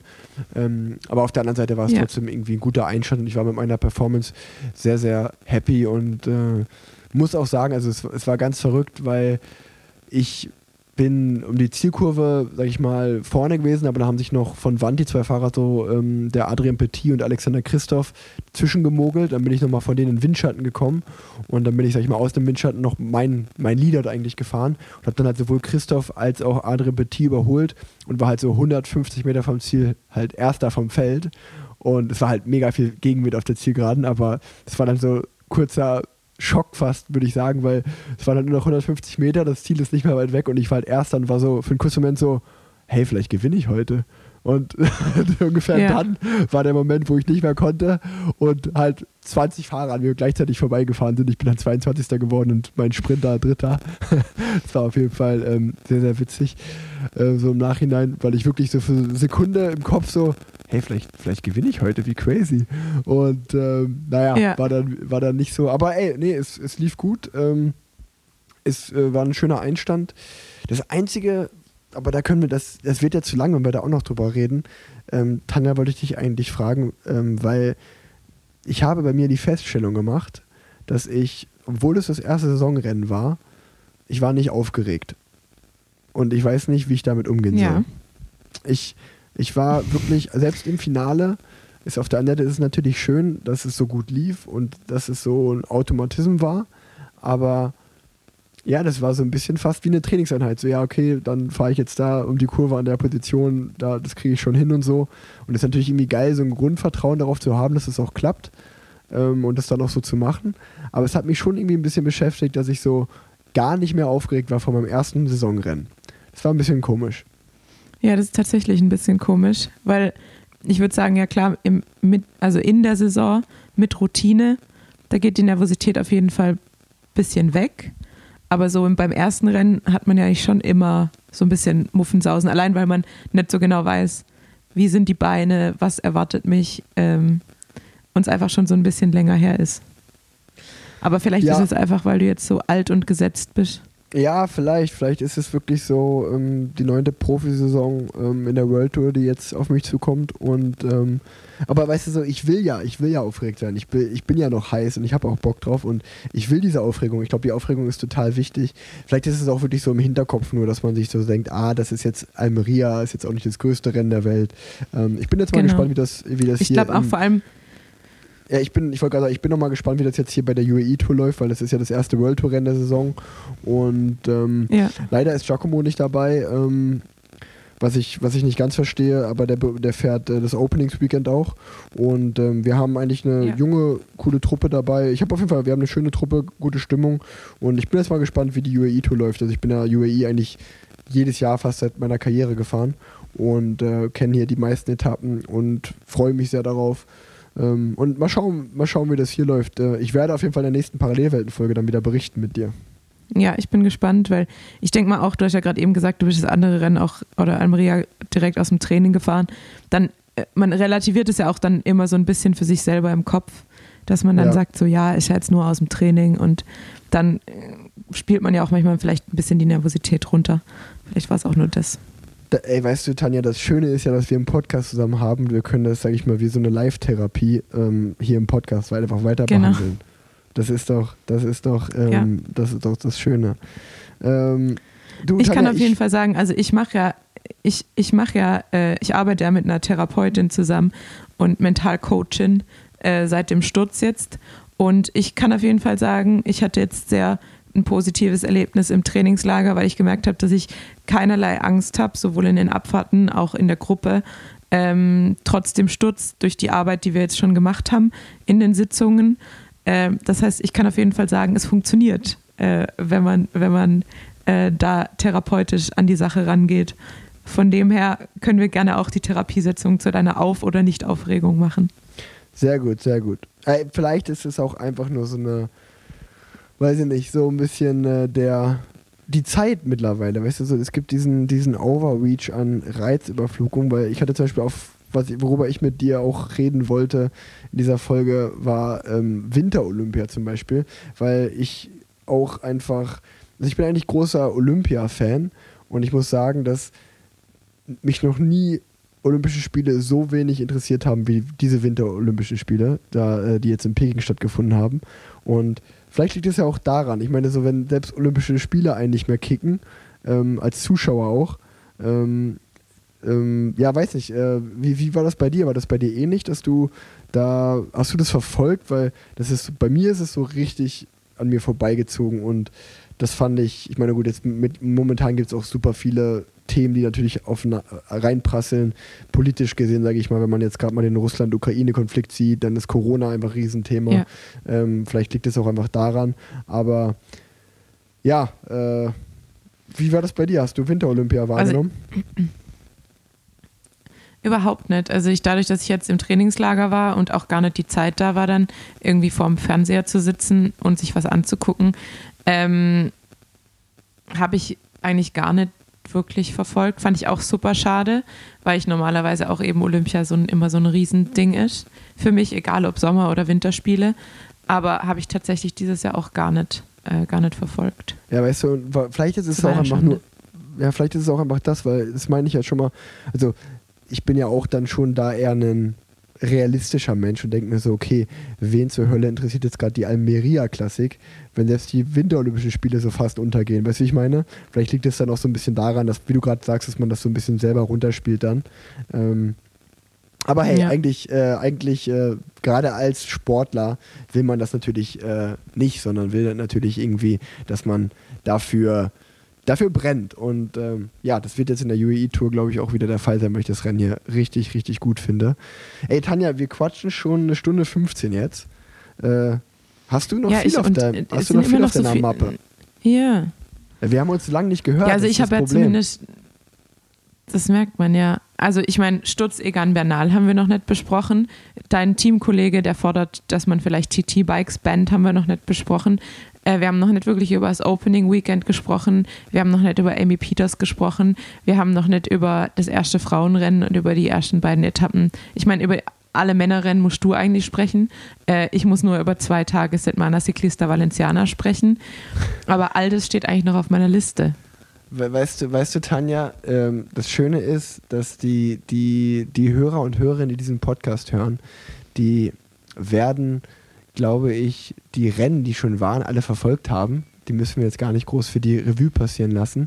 Wichtige Themen äh, wie der Egan Bernal-Sturz oder auch wie es Amy Peters geht, ähm, ich glaube, die sollten wir jetzt besprechen. Also ich habe noch Zeit ähm, oder in der nächsten Folge, wie auch immer du willst, das darfst gerne du entscheiden.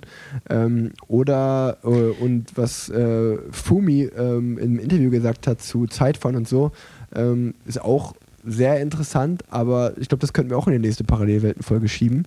Ähm, sag du mal, was, was ist deine Meinung? Wir können das ja mal live ausloten einfach. Ja, theoretisch. Ich habe halt ein bisschen Sorge, weil mein, ich habe dir gerade au- auch schon heimlich bei WhatsApp ein Bild geschickt. Ähm, mein, Ah. Meine Batterie, ich habe mit drei, drei Balken gestartet in meinem Aufnahmegerät und jetzt habe ich noch einen Balken. Und ich bin die ganze Zeit etwas panisch, dass es plötzlich aus ist. Nee, Äh, ähm, aber musst du dir keine ansonsten Sorgen machen. hätte ich- Du mu- du wär musst ich dir bereit erst, du, zu musst, du, du musst dir erst Sorgen machen, wenn der Balken weggeht und dann fängt diese komplette Batterie an zu blinken.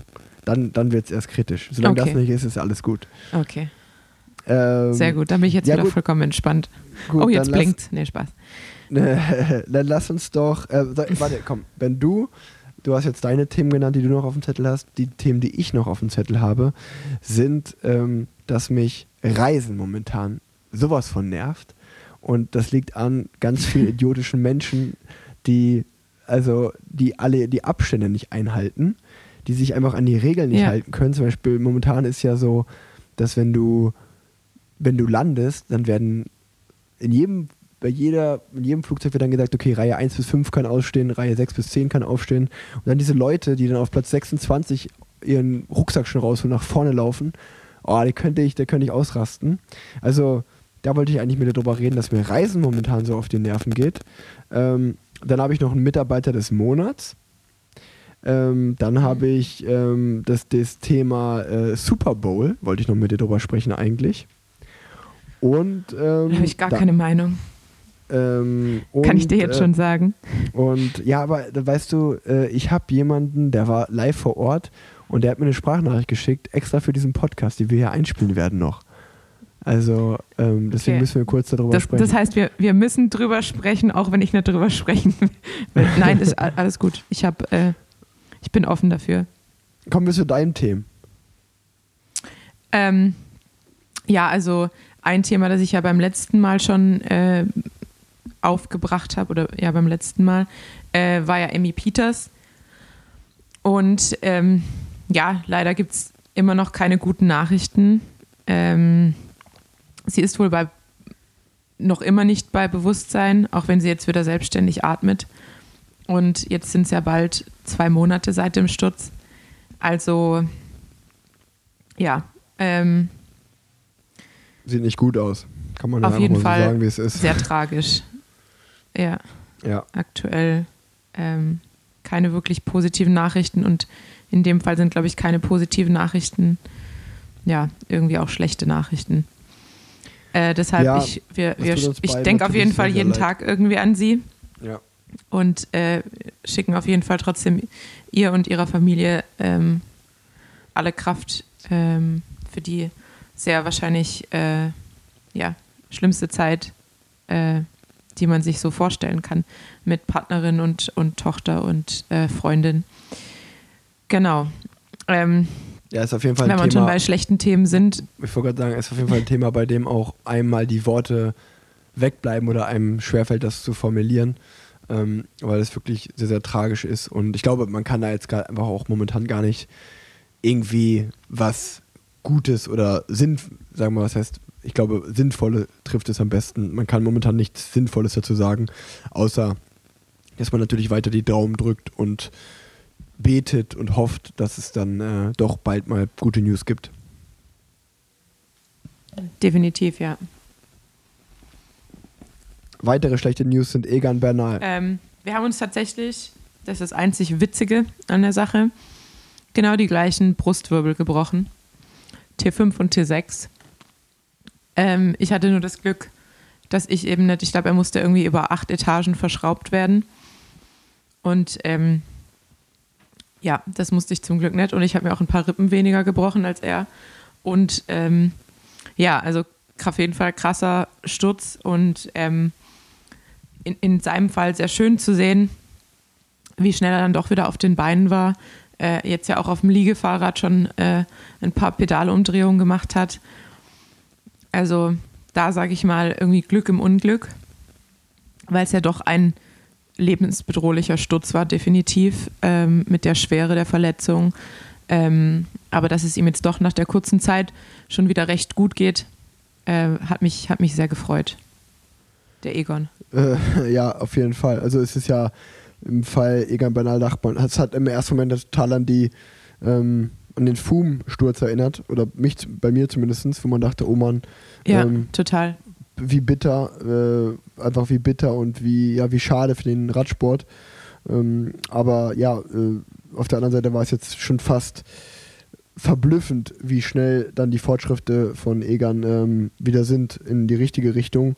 Von daher, ähm, ja, krasser Vorfall und ähm, auch da kann man nur schnelle Genesungswünsche nach Kolumbien senden. Genau, ich glaube, der große Vorteil ist dass, zumindest, dass er äh, echt ein gutes Team an seiner Seite hat und, glaube ich, jegliche Unterstützung ähm, und auch die finanziellen Mittel hat, um sich da schnellstmöglich wieder in eine gute Form und Verfassung zu bringen.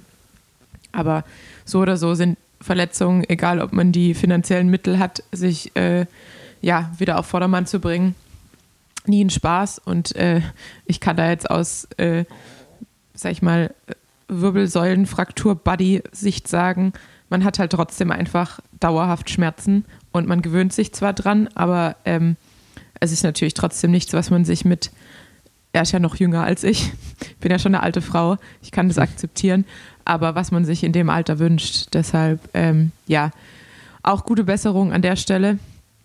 Und ähm, damit habe ich die unerfreulichen Themen von meiner Liste gestrichen. Äh, jetzt habe ich eigentlich nur noch Opening Weekend draufstehen und ähm, die Setmana Ciclista Valenciana. Ja, dann, dann hau doch mal raus. Ich, also ich bin ganz ehrlich, ich fahre die UAE-Tour und ähm, somit ist mir das Openings Weekend völlig egal. Ich, ich wäre eigentlich, also ich wäre Hageland gefahren, es war auf dem Plan, aber ich habe ja, wie gesagt, noch um Schonfrist gebeten, weil ich mir einfach, also ja, draußen fahren ja, äh, jetzt auch Intensitäten fahren ja, aber so wirklich Rennen fahren ähm, traue ich mir jetzt einfach noch, gar, noch nicht zu, muss ich ganz ehrlich sagen. Ähm, deshalb habe ich mich, habe ich um Schonfrist gebeten, aber freue mich total aufs Opening Weekend und freue mich total einfach den ganzen Tag Radsport zu schauen. Ähm, und für alle, die sich darauf auch freuen, kann ich noch anmerken, dass man nicht nur Opening Weekend schauen kann, sondern auch noch abends die Swift World Championships. Das heißt, man muss den ganzen Tag ähm, einplanen für Fernsehschauen. Und da schlagen wir jetzt auch die Brücke zu deinem Wunschthema Super Bowl, weil beim Super Bowl muss man nicht nur den ganzen Tag einplanen, und zwar den mhm. Folgetag, mhm. sondern auch die ganze Nacht.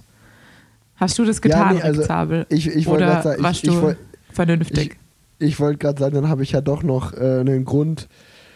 Ähm, also danke, danke für die, für die gute Brücke, die du geschlagen hast, für diesen Wahnsinnsübergang, die ich jetzt einfach mal, die Steilvorlage, die ich da jetzt leider nicht nutze, weil ich noch sagen will, dann habe ich ja doch einen Grund, ähm, am, an dem Wochenende neben der UAE-Tour ähm, noch ein Rennen zu schauen. Ähm, und das ist nicht äh, das Openings-Weekend. Doch, ich bin ganz ehrlich, durch die Zeitverschiebung werde ich ähm, Omlop äh, Head Newsport ist schon echt ein geiles Rennen zum Schauen. Auch Köln Brüssel Kunden ist ein gutes Rennen zum Schauen. Ja. Ähm, Klassiker sind einfach eh besser zum Zuschauen, als die selber zu fahren.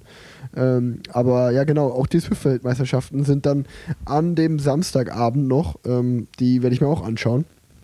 Und ähm, da sind wir ja schon bei einem super Marketing-Event, nämlich der Swift-Weltmeisterschaft. Und dann habe ich jetzt mir selber eine Brücke gebaut zum Super Bowl, weil ich bin ehrlich, ich habe mich auch noch nie groß für den Super Bowl interessiert, aber weil irgendwie auf meinem Instagram, in meinem Feed gefühlt waren, also war das Imke Salander, Philipp Westermeier, Johannes Strate, äh, Paul Ripke, ähm, alle waren in LA, beziehungsweise Paul wohnt ja da, ähm, und waren, waren beim Super Bowl und äh, bei mir ging viele Podcasts, die ich höre, haben sich darum gedreht. Also es war ein absolutes super Event und ich fand es einfach faszinierend, ähm, wenn man ja auch schaut, was da für ein Promi-Auflauf war. Also ähm, Jay-Z, Kanye West, äh, wer da in der Halbzeitshow aufgetreten ist. Also ich sag mal, ich habe das natürlich auch aus Sportinteresse geschaut, aber vor allen Dingen auch, weil ich natürlich oft und gerne über den Radsport meckere, dass wir nicht mit der Zeit gehen und dass wir marketingtechnisch viel nachzuholen haben,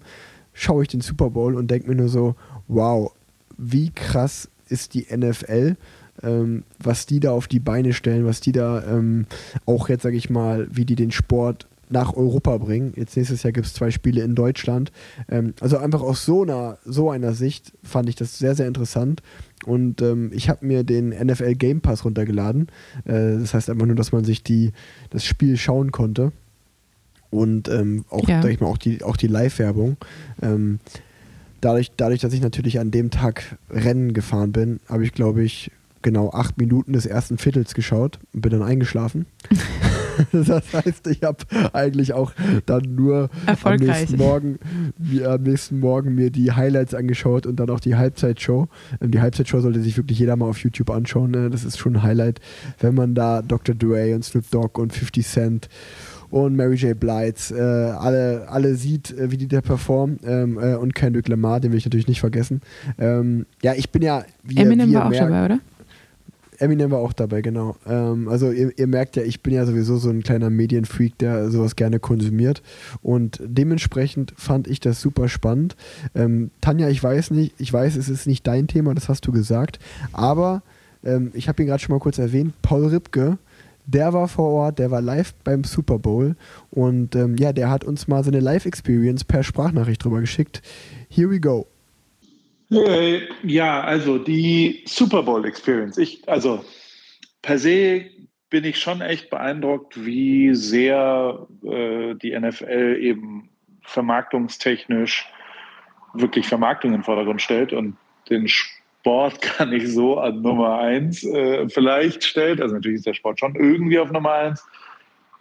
Aber, also ich meine, das haben die amerikanischen Sportarten ja eh an sich. Allein das, das Timing der unterschiedlichen Ligen, das halt äh, Basketball, Baseball, Eishockey und American Football unterschiedlich endet und das Finale unterschiedlich ist, ist ja sehr beeindruckend. Auch die Tatsache, dass es überhaupt einen Super Bowl gibt, finde ich beeindruckend. Also, dass quasi das alles auf ein Finale hingeht und nicht auf eine Liga und ähm, jetzt zum Beispiel die Bundesliga im Fußball, die ja nicht mehr anschaubar ist in meinen Augen seit den letzten, ja, letzten sechs Jahren fand, fand ich, war das so langweilig wie nochmal was.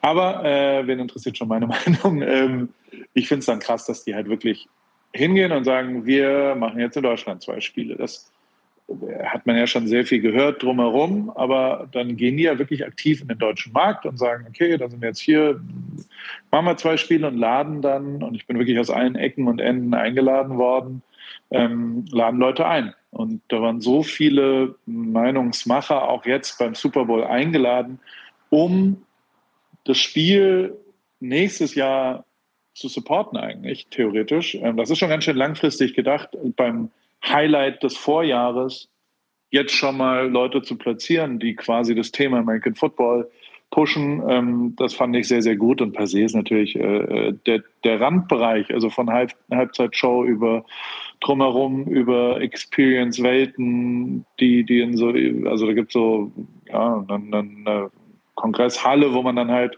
Football erleben kann und kicken kann und Fotos machen kann und dies und das. Also marketingtechnisch ist das alles wirklich eine 1 plus, was die was die NFL da veranstaltet, finde ich zumindest. Und ähm, da können sich so manch Sportarten was von abschneiden, glaube ich. Äh, ob nun wirklich in Deutschland, weil das lebt natürlich davon, dass wir hier im, im Kapitalismus leben und äh, Leute auch Bock drauf haben, weil das Ergebnis ist, das billigste Ticket war, keine Ahnung, 6000 Dollar oder sowas und der Parkplatz hat 700 Dollar gekostet. Also ähm, das ist ja auch eine Richtung, die jetzt nicht mehr wirklich ähm, Richtung Fans geht. Also so ganz unkritisch sehe ich das auch nicht, dass äh, jetzt an dem Spiel zum Beispiel beim Super Bowl fairerweise echt nicht so viele Fans waren, sondern ganz schön viele Event-Touristen halt waren, die Bock hatten, auf Instagram was Cooles äh, posten zu können. Und denen die Teams so ein bisschen egal waren, habe ich zumindest ähm, den Eindruck gehabt. Aber ist ja auch schwer, sich das zu leisten. Äh, ja, das sind so meine, äh, äh, so war das für mich. Ich fand es crazy. Es war mein zweiter Super Bowl. Ich war beim kältesten und beim wärmsten Super Bowl jetzt. Ähm, also ich war mal in Minnesota mit Materia und ähm, das war in LA jetzt schon nochmal deutlich krasser. Und, aber es ist auch eines der krassesten Stadien, die es weltweit gibt, finde ich zumindest. Ja, beste Grüße, viel Spaß noch äh, beim Podcasten. Yo, so viel vom Super Bowl von Paul Ripke. Vielen Dank, dass er uns die Sprachnachricht reingeschickt hat. Sehr, sehr nett. Ähm, ja, um das ganze Thema abzuschließen, ähm, er hat, ich glaube, er hat das schon. Ich sag noch was dazu. Ja, aber ich wollte gerade sagen, ich glaube, er hat das schon richtig gesagt. Es gibt nicht nur Positives, sondern natürlich auch bedenkliche Seiten daran. Aber im Großen und Ganzen, ähm, ja, sieht man ja die Entwicklung. Ich habe das noch nie geschaut und dieses Jahr habe ich es geschaut, dieses Jahr hat es mich erreicht. Und ich glaube, genau davon können sich, oder könnte sich der Radsport öfter mal was abschneiden, dass man das Ganze breitentauglicher noch ähm, aufzieht. Was ist deine Meinung dazu, Tanja? Also ich habe einmal den Super Bowl geschaut, glaube ich, äh, mit meinem Cousin. Liebe Grüße an Uli. Und äh, ich war sehr betrunken. Das heißt, ich kann mich nicht mehr sehr viel an das, an das Spiel äh, erinnern. Aber ich weiß, wir hatten auf jeden Fall einen guten Abend. Es gab Burger und Pommes und Bier. Ähm, ist jetzt schon ein paar Jahre her. Äh, ich muss auch sagen, dass ich eben, also ich liebe es, solche Fußball-Netflix-Dokus, Football-Netflix-Dokus anzuschauen. Ähm, wie sie nicht alle heißen, Last Chance You und Schlag mich tot, irgendwelche Filme dazu. Finde ich klasse, jedes Mal aufs Neue. Aber ich habe keine Ahnung, was da auf dem Spielfeld passiert. Ich sehe nur immer irgendwelche gelben Taschentücher fliegen und dann passiert wieder was und dann wird wieder aufgestellt. Äh, und dann gehen sie wieder zu Boden und dann wird er aufgestellt. Das heißt, ich kann den Hype nicht so ganz nachvollziehen, weil ich die Regeln nicht verstehe. Ähm, aber grundsätzlich äh, finde ich den Trend, sich mit Freunden eine gute Zeit zu machen, in den, also eigentlich immer erfreulich und äh, zu unterstützen. Voll, voll. Nee, ich finde, das hast du gut zusammengefasst. Das ist also, meine Meinung zum Super Bowl.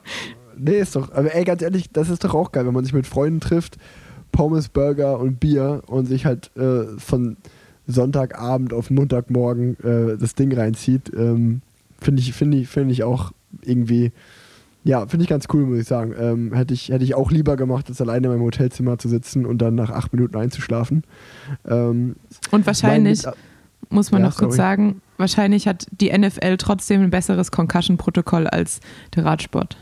Würde ich, mal, ey, würd ich mal sagen. Ey, die, nee, die NFL, weißt du, wie das da abläuft? Bei der NFL läuft das nämlich so ab, die haben einen äh, neutralen Arzt und ähm, sozusagen, die haben einen Schiedsrichter, der schaut sich das ganze Spiel nur an, ähm, wie die Zusammenschlüsse sind. Und immer wenn heikle Zusammenschlüsse sind, werden die Spieler zu diesem neutralen Arzt geschickt und der entscheidet, ob die weiterspielen dürfen oder nicht. Die ganze Zeit. Es ist ein fortlaufender Ach, Prozess während des Spiels. Und ähm, krass. naja, ich sag mal, das ist ein professionelles Concussion-Protokoll. Da kann sich der Radsport auch noch eine ähm, Scheide, Scheibe von abschneiden. Jetzt aber zu meinem Mitarbeiter des Monats. Mein Mitarbeiter des Monats, das muss ich nicht gendern, weil es ein Mitarbeiter ist, ist Max Eberl. Weißt du, wer Max Eberl ist, Tanja? Nein. Max Eberl ist der Sportdirektor von Borussia Mönchengladbach und ähm, der hat jetzt letzten Monat, oder ich weiß gar nicht, wie lange das her ist, aber so zwei, drei Wochen würde ich ungefähr sagen, hat der sein, ähm, es ist ein Urgestein. Der war als Spieler da, der war jetzt e ewig Sportdirektor des Clubs. Und obwohl der eigentlich so das Gesicht des Vereins ist und das Herz, ähm, hat er seinen Job jetzt niedergelegt unter Tränen, ähm, weil er einfach gesagt hat, er kann nicht mehr. Ähm, er will, er muss auf den Menschen Max Eberl Acht geben und so gerne er auch weitermachen würde, ähm, ja, äh, muss er auf sich Acht geben und die Position leider niederlegen und er kann das nicht mehr machen. Und äh, was auch zum Beispiel verrückt war, das war auch einer der Gründe, wo, wo er das mit begründet hat, das ist so durchgesickert, dass es das höchstwahrscheinlich passieren wird. Und dann haben die ganzen Medien in den 24 Stunden alle möglichen Gerüchte gestreut. Der geht zum FC Bayern, der geht hierhin, der geht dahin. Und da hat er auch gesagt, das war halt alles an den Haaren herbeigezogen. Der wollte einfach nur aufhören, weil er nicht mehr kann. Und ja, ja ähm, auch sozusagen dieser ganze Medienablauf und so. Und ich muss einfach sagen, ich will das Thema jetzt gar nicht aufmachen weiter. Aber ich habe mir das angeschaut und ich konnte einfach nur mit dem Hut ziehen für diese Entscheidung. Und ich glaube, wenn man in der Fußballszene ein bisschen drin ist, dann äh, hat man das sehr, sehr gut verstanden. Und ähm, ja, aus dem Grund wollte ich sagen, mein Mitarbeiter des Monats ist Max Eberl, weil mir das sehr imponiert hat, was er da gemacht hat. Ähm, du hast mich jetzt natürlich äh, mit Fußball und Football äh, komplett äh, aus der Bahn geworfen, aber ich sag einfach mal, ja. Hast du denn einen Mitarbeiter oder eine Mitarbeiterin des Monats? Ähm, ja. Ich sage jetzt einfach mal ja, weil dann schlage ich meine Brücke zu der letzten übrig gebliebenen Sache auf meiner Liste, die ich nicht durchgestrichen habe, nämlich Elisa Balsamo, ähm, die letztes Jahr Weltmeisterin geworden ist, hat bei ihrem ersten Rennen für Trek Segafredo direkt den Sieg geholt bei der ersten Etappe ähm, von der Setmana Ciclista Valenciana. Deshalb für mich die Mitarbeiterin des Monats, denn was wünscht man sich mehr, als die Weltmeisterin einzukaufen und damit auch direkt den ersten Sieg der Saison. Total. Und ähm, man sollte auf jeden Fall auch mal, auch mal auf www.balsamobalsamico.de gehen, weil dort äh, vertreibt sie ihr eigenes Balsamico. Das ist richtig lecker. Das kann man wirklich an der Stelle auch nochmal empfehlen. Und diese Folge heißt Elisa Balsamico. Was ein Wortwitz, ne? absolute Klasse. Ey, klasse. Tanja, ich glaube, somit. Klasse. Eine Mischung somit, aus Wortwitz und Clickbait. nee, da, wenn wir Clickbait machen, müssen wir ja irgendwas mit Sex reinbringen. Ich, darf ich, darf ja, aber ich, Clickbaits funktionieren ja auch immer mit, mit Namen, glaube ich. Also es okay. funktioniert ja, wenn man jetzt zum Beispiel ein YouTube-Video hochlädt mit äh, Filippo Ganna oder Tade Pogacar, dann funktioniert das auch. Vielleicht funktioniert es ja auch mit äh, Elisa Balsamo. Balsamico. Balsamico. Ja, aber wir, wir, wir werden eine Parallelweltenfolge, werden wir auf jeden Fall einfach nur Sex-Tanja nennen. Und dann schauen wir mal, wie das geklickt wird. Nee, bitte nicht. Ich finde Sex-Rick Sex-Rick geht auch viel besser ins Ohr. Nee, nee, nee, das Sex-Tanja ist Thema besser. Aber das können wir im, im privaten Raum klären. Das war wieder einmal eine genau, Folge genau. Parallelwelten mit der bezaubernden Tanja Erath. Und äh, ich habe eine letzte Frage Und dem grenzenüberschreitenden Rick Zabel. Ja, das stimmt. Ich war, ich war so ein bisschen, so ein bisschen cocky, war ich diese Folge, ne? Ähm, äh, ich habe mich. Wenn, wenn du dir dieses Wort aussuchen möchtest, dann gerne.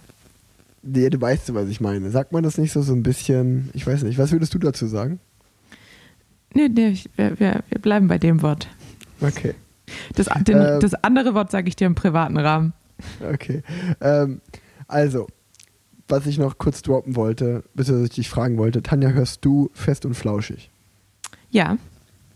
Und ich bin bei was Podcasts angeht, bin ich so, da bin ich so ein Monk, dass ich kann eigentlich keine neuen oder ich kann keine Podcasts anhören, weil ich irgendwie den Anspruch habe, wenn ich einen Podcast höre, so ganz oder gar nicht, dann will ich alle Folgen hören. Und Leonie ist absoluter fest und flauschig Hyperfan und ähm, ich habe dann schon immer bei der so ein bisschen mal mitgehört. Ich fand den schon mal sehr, sehr gut im Podcast. Aber es war für mich eine riesen Einstiegshürde, diesen Podcast selber anzufangen, weil es einfach unmöglich ist, diesen Podcast nachzuhören. Ähm, ich habe es jetzt aber mit mir so ausgemacht, dass ich einfach ab dem Jahr 2022 damit angefangen habe, diesen Podcast zu hören. Und ich mag ihn sehr, sehr. Also er ist auf dem, auf dem guten Weg dahin, auf jeden Fall neben Gemischtes Hack mein Lieblingspodcast zu werden. Und was ich, ich bin ja so eine kleine Copycat auch manchmal. Und was mir bei diesem Podcast extremst gut gefällt, ist das Klavierauto bei Fest und Flauschig. Magst du das auch? Ja. Und dann habe ich mir halt gedacht. Ich mag, ich mag an Fest und Flauschig alles. Ich mag vor allem die Frequenz. Ich mag ja. das, äh, also ich brauche ja immer viele Podcasts, die ich beim Radfahren hören kann. Und gemischtes Hack zum Beispiel, zack, da braucht Grundlageneinheit weg. Aber fest und flauschig, da kann man halt einfach da kann man einfach eine Woche lang jeden Tag fünf Stunden aufs Rad und halt immer noch Material. Das finde ich sehr gut. Das stimmt, das stimmt. Also deswegen ähm, fest und flauschig, Jan Böhmermann und Olli Schulz. Ich finde euer Klavieroutro unglaublich gut. Und ähm, das ist so, so schön melancholisch und Klavier ist einfach schön. Und ähm, wir haben ja bei Parallelwelten das große Glück, dass wir mit Finn Kliman unser Intro und unser Outro schon haben. Aber bei den Plan Z-Folgen haben wir natürlich durch die liebe Jolle ein richtig cooles Intro, aber das Outro ist ja eigentlich nur die Intro-Musik. Und jetzt ist hier von meiner Seite, falls du das genehmigst, Tanja, würde ich einen Aufruf starten, ob es vielleicht einen, einen Hörer oder eine Hörerin gibt, die uns, die uns beiden für Plan Z ein cooles Klavier-Outro macht. Das wäre mein Wunsch an dieser Stelle. Würdest du da mitgehen? Ähm, da gehe ich mit. Das finde ich auch cool. Also ich, Ich- finde sowieso den ganzen musikalischen, äh, den musikalischen Teil von Fest und Flauschig immer sehr grandios. Ähm, ich finde es auch immer klasse, dass, dass Hörer äh, das Intro abwandeln und einsenden und das dann ein, eingespielt wird. Das finde ich auch immer sehr klasse.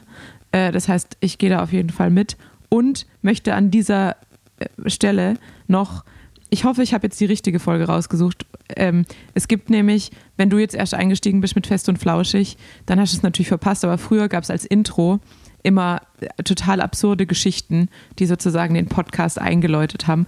Und da gibt es eine Knäckebrot-Geschichte und die ist grandios und ähm, ich glaube, es war Episode 64 vom 12.11.2017. Das heißt, ich hoffe, es ist die richtige. Ich werde es nachher nochmal überprüfen. Äh, wenn nicht, können wir es in den Shownotes vielleicht nachreichen. Aber diese Knäckebrot-Geschichte ist grandios und ich kann jedem empfehlen, sich diese Folge 64 von Fest und Flauschig nochmal anzuhören. Okay, ähm. Ja, super. Nee, weil ich, mein Gedankengang war halt, guck mal, wir haben bei Parallelwelten ein geiles Intro und ein schönes Outro. Danke an Finn Kliman. Wir haben ein richtig cooles Intro vom Plan Z. Aber hey, wo wir noch Platz hätten, wäre das Outro vom Plan Z. Und wie gesagt, falls da eine Hörerin oder ein Hörer jetzt Bock hat, uns was zu senden, dann bitte auch an planz.rixabel.de senden. Dann würdet ihr vielleicht unser Outro machen. Das würde uns beiden sehr, sehr freuen. Und somit beende ich diese sehr lange Folge Parallelwelten jetzt endlich. Ähm, dieser Podcast wurde präsentiert von Swift und die letzten Worte hat wie immer die bezaubernde Tanja Erath. Hört euch die Knäckebrot-Geschichte an. Sie ist sehr schön. Tschüss.